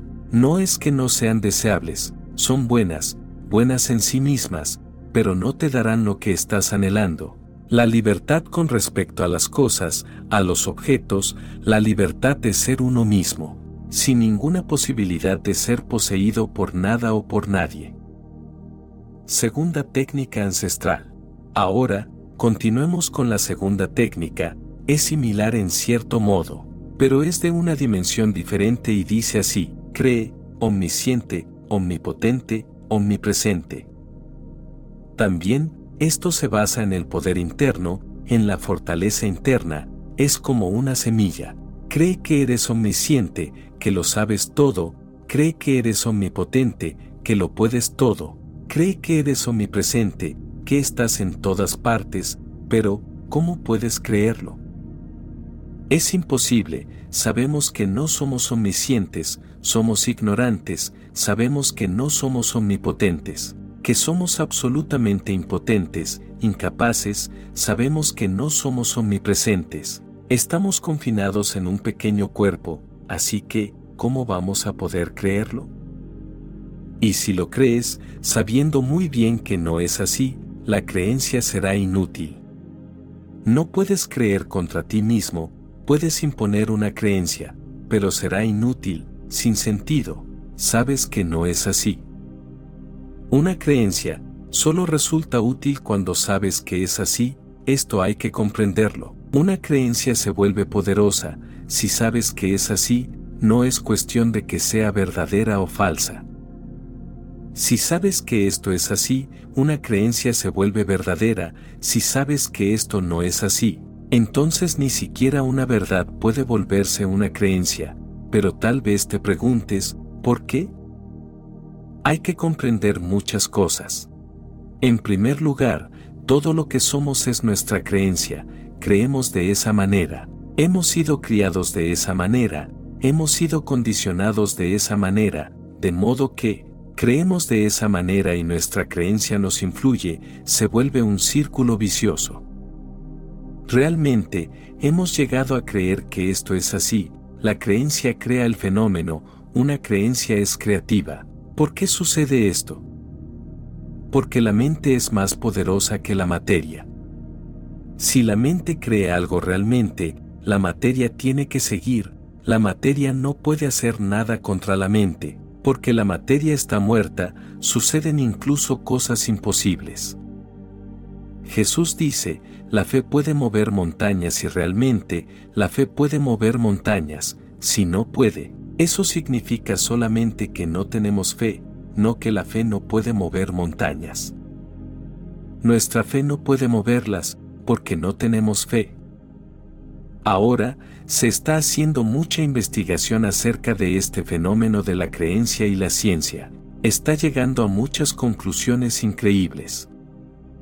La religión siempre creyó en ellas, pero la ciencia está llegando finalmente a las mismas conclusiones. Tiene que hacerlo, porque hay muchos fenómenos que están siendo investigados por vez primera. Por ejemplo, puede que hayas oído hablar de las medicinas placebo, hay cientos y cientos de métodos en el mundo. Alopatía, ayurveda, yunani, homeopatía, naturopatía, cientos y todas afirman que pueden curar y curan. Sus afirmaciones no son falsas, esto es lo raro, nuestro diagnóstico es diferente, nuestro tratamiento es diferente. Hay una enfermedad y hay mil y un diagnósticos y mil y un tratamientos, y todos los tratamientos ayudan, de modo que, tiene que surgir la cuestión, de si es realmente el tratamiento lo que ayuda o es la creencia del paciente. Esto es posible, están trabajando de muchas maneras, en muchos países, en muchas universidades, en muchos hospitales. Se da solo agua o algo no medicinal, pero el paciente cree que le han dado una medicina y no solo el paciente, también el médico lo cree, porque tampoco él lo sabe. Si el médico sabe si es una medicina o no, eso tendrá un efecto, porque el médico le da una creencia al paciente, más que una medicina, de modo que, cuando pagamos más y tenemos un médico más importante, nos cura mejor y antes, es cuestión de creencia. Si el médico nos da una medicina barata, de unas cuantas monedas, sabemos muy bien que no va a suceder nada. ¿Cómo va a curarse con unas cuantas monedas un paciente tan enfermo, con semejante enfermedad? con un fenómeno tan enorme? Imposible, no puede crearse la creencia. Todo médico tiene que crear en torno a sí un aura de creencia, eso ayuda, de modo que, si el médico cree que lo que está dando es solo agua, no dará su creencia con fe. Su rostro lo mostrará, sus manos lo mostrarán, Toda su actitud y su conducta demostrarán que está dando solo agua y el inconsciente del paciente se verá afectado. El médico debe creer, cuanto más crea mejor, porque su creencia es contagiosa. El paciente mira al médico, si el médico tiene mucha confianza, no se preocupe, este es un nuevo tratamiento, una nueva medicina y le va a ayudar. Es totalmente seguro, no hay ninguna duda al respecto. Si la personalidad del médico transmite la impresión de absoluta esperanza, entonces, incluso antes de tomar la medicina, el paciente ya está siendo curado, la cura ya ha empezado. Ahora, dicen que, independientemente de lo que se use, el 30% de los pacientes se curarán casi inmediatamente. Al margen de lo que se use, alopatía, naturopatía, homeopatía o cualquier método de este tipo, el 30% de los pacientes se curará inmediatamente, ese 30% es el de los que creen, esa es la proporción. Si miramos, si miramos dentro de nosotros, el 30% de nosotros es potencial, es el de los que pueden ser transformados inmediatamente. Una vez que se tiene la creencia, esta empezará a funcionar inmediatamente. Un tercio de la humanidad puede ser inmediatamente transformada, cambiada a nuevos niveles de ser, sin ninguna dificultad. La cuestión es solo cómo crear la creencia en ellos. Una vez que la creencia está ahí, nada puede detenerles. Puede que seas uno de los afortunados, uno de ese 30%, pero una gran desgracia le ha sucedido a la humanidad y es que ese 30% es condenado, la sociedad, la educación, la civilización, todos les condenan, se piensa que son raros. No, estas son personas con mayor potencial, tienen un gran poder, pero son condenados y se alaba a personas intelectualmente impotentes. Se les alaba porque son potentes con el lenguaje, las palabras, la razón, en realidad, son simplemente impotentes, no pueden hacer nada en el mundo real del ser interno, solo pueden permanecer en su mente. Pero, ellos poseen las universidades, poseen los medios de información, son los amos en cierto sentido y son artistas de la condena. Pueden condenar cualquier cosa y este 30% de humanidad potencial, los que pueden creer y ser transformados no sabe expresarse tan bien. No pueden saber hacerlo, no pueden razonar, no pueden argumentar, por eso pueden creer, pero como no pueden presentar convincentemente sus argumentos, empiezan a condenarse a sí mismos, piensan que algo no está bien. Si puedes creer, empiezas a sentir que no estás bien del todo, si puedes dudar, piensas que eres genial, pero la duda no es una fuerza. Mediante la duda, nadie ha llegado nunca al ser más íntimo, al éxtasis supremo, nadie nunca. Si puedes creer, entonces, este sagrado sutra será útil. Cree, omnisciente, omnipotente, omnipresente, ya eres eso, de modo que, simplemente por creerlo, todo lo que te está ocultando, todo lo que te está cubriendo, caerá inmediatamente. Pero, será difícil, incluso para ese 30%, porque también ellos están condicionados para creer en algo que no es la realidad. También ellos están condicionados para dudar, también ellos están adiestrados para ser escépticos y conocen sus limitaciones, así que, ¿cómo van a poder creer? O si creen, la gente pensará que están locos. Si dices que, crees que dentro de ti está lo omnipresente, lo omnipotente, lo divino, lo que lo puede todo, entonces la gente te mirará y pensará que te has vuelto loco. ¿Cómo vas a creer semejantes cosas a no ser que estés loco? Pero, prueba algo, empieza desde el principio, siente un poco de este fenómeno y entonces, la creencia vendrá por sí misma.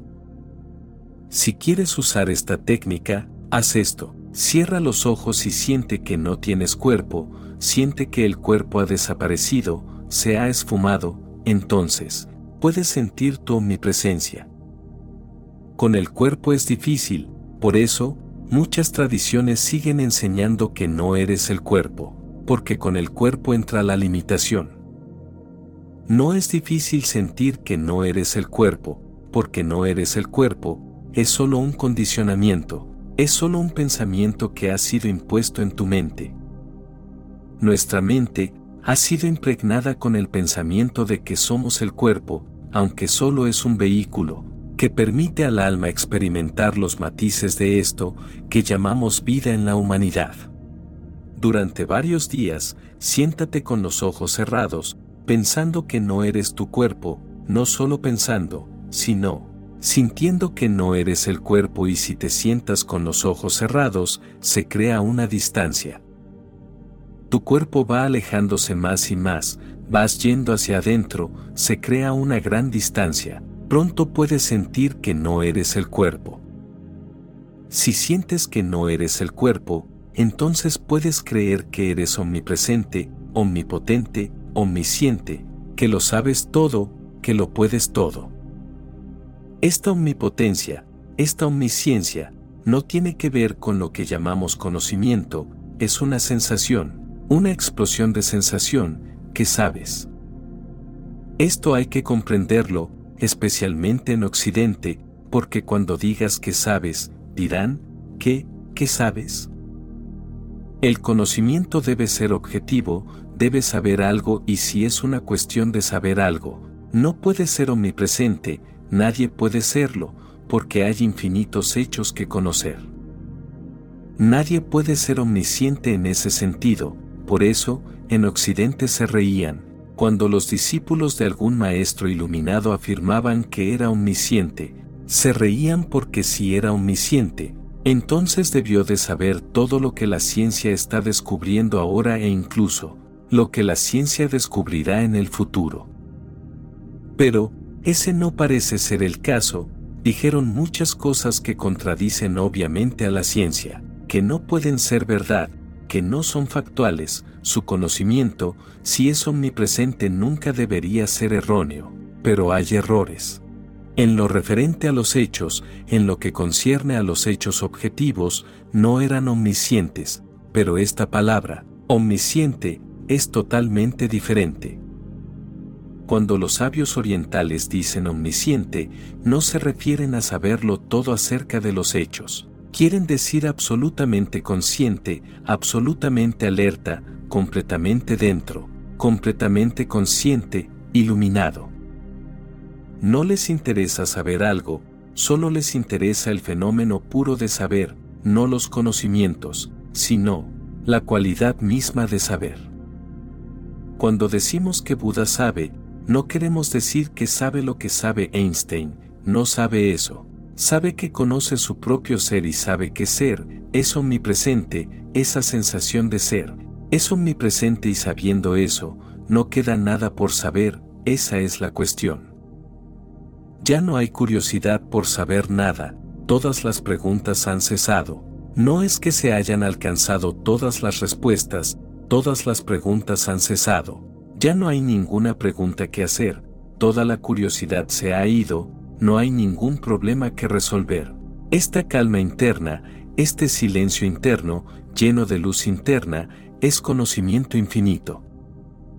Esto es lo que se quiere decir con omnisciente, es un despertar subjetivo, esto lo puedes hacer, pero no sucederá si sigues añadiendo más conocimientos a tu mente. Puedes seguir añadiendo conocimientos, durante vidas y vidas, sabrás algo, pero nunca lo sabrás todo. El todo es infinito, no puede saberse de esa manera. La ciencia siempre permanecerá incompleta, nunca puede ser completa, eso es imposible. Es inconcebible que pueda ser completa, en realidad, cuanto más sabe la ciencia, más llega a saber que queda más por saber. Esta omnisciencia es una cualidad interna del despertar, medita y deja tus pensamientos. Cuando no tengas ningún pensamiento, sentirás lo que es la omnisciencia, lo que es saberlo todo. Cuando no hay ningún pensamiento, la conciencia se vuelve pura, en esa conciencia purificada, no tienes ningún problema, todas las preguntas han cesado, te conoces a ti mismo, tu ser y cuando conoces tu ser, lo has conocido todo, porque tu ser es el centro del ser de todos. En realidad, tu ser es el ser de todos, tu centro es el centro del universo, en este sentido, los sabios de la antigüedad han declarado, soy lo absoluto. Una vez que conoces este pequeño fenómeno de tu ser, has conocido lo infinito, eres como una gota del océano. Si se conoce siquiera una gota, todos los secretos del océano quedan revelados. Cree omnisciente, omnipotente, omnipresente, pero esto llegará con la fe. Esto no puede argumentar contigo mismo, no puedes convencerte a ti mismo con algún argumento, tendrás que escarbar profundamente dentro de ti para encontrar semejantes sensaciones, las fuentes de semejantes sensaciones. Esta palabra, cree, es muy significativa, no significa que tienes una convicción, porque convicción connota algo racional, estás convencido, has argumentado acerca de ello, tienes pruebas sobre ello. Creencia significa que no tienes ninguna duda acerca de ello, no que tienes pruebas. Convicción significa que tienes pruebas, puedes probarlo, puedes argumentarlo, puedes decir, esto es así, puedes razonarlo. Creencia significa que no tienes ninguna duda, no puedes argumentar, no puedes racionalizar. Tendrás que darte por vencido si te preguntan, pero tienes una base interna, sientes que es así. Es una sensación, no un razonamiento, pero recuerda que semejantes técnicas solo pueden funcionar si trabajas con tu sensación, no con tu raciocinio. De modo que, ha sucedido muchas veces que personas muy ignorantes, sin educación, incultas, alcanzan cimas de la conciencia humana y los que son muy cultos, educados, razonables, se las pierden. Está ahí y no puedes decir nada sobre ello, o lo tienes o no lo tienes, o está ahí o no lo está. No puedes hacer nada respecto a ello y no puedes hablar de ello. Todos tenemos muchas creencias, pero esas creencias son solo convicciones, no son creencias porque tenemos dudas sobre ellas. Hemos aplastado esas dudas con nuestros argumentos, pero siguen ahí, seguimos luchando con ellas, pero no están muertas, no pueden estarlo, por eso, puede que nuestra vida sea la de un hindú o un musulmán, o un cristiano, o jaina, pero es solo debido a la convicción, no tenemos fe. Existe una hermosa historia de la Biblia que narra el poder de la fe y me gustaría contarte ahora. Jesús dijo a sus discípulos que fueran a la otra orilla de un lago, junto al que se estaban hospedando y añadió, yo iré más tarde. Se fueron, cuando estaban en medio del lago, surgió un viento muy fuerte, hubo mucha agitación y se asustaron. La barca se estaba bamboleando y empezaron a gritar y a llorar, empezaron a gritar Jesús sálvanos. La orilla en la que estaba Jesús estaba muy lejos, pero Jesús vino, se dice que vino corriendo sobre el agua y lo primero que dijo a sus discípulos fue, hombres de poca fe, ¿por qué estáis gritando, no creéis? Estaban asustados y Jesús dijo, si creéis, salid de la barca y caminad hacia mí, él estaba sobre el agua, vieron con sus propios ojos que estaba de pie sobre el agua, pero aún les resultaba difícil de creer. Debieron de pensar, que era un truco o que quizás era solo una ilusión, o que este no era Jesús. Quizás era el diablo tentándolos, así que empezaron a mirarse los unos a los otros, ¿quién caminará? Entonces, un discípulo saltó de la barca y caminó, efectivamente, podía caminar, no daba crédito a sus ojos, estaba andando sobre el agua, cuando llegó junto a Jesús dijo, ¿cómo? ¿Cómo está sucediendo? Inmediatamente, todo el milagro desapareció, él dijo cómo, y cayó bajo el agua. Jesús lo sacó y dijo, hombre de poca fe, ¿por qué te preguntas cómo? Pero, la razón pregunta, ¿por qué? ¿Y cómo? La razón pregunta, la razón cuestiona, la fe es el cese de toda pregunta.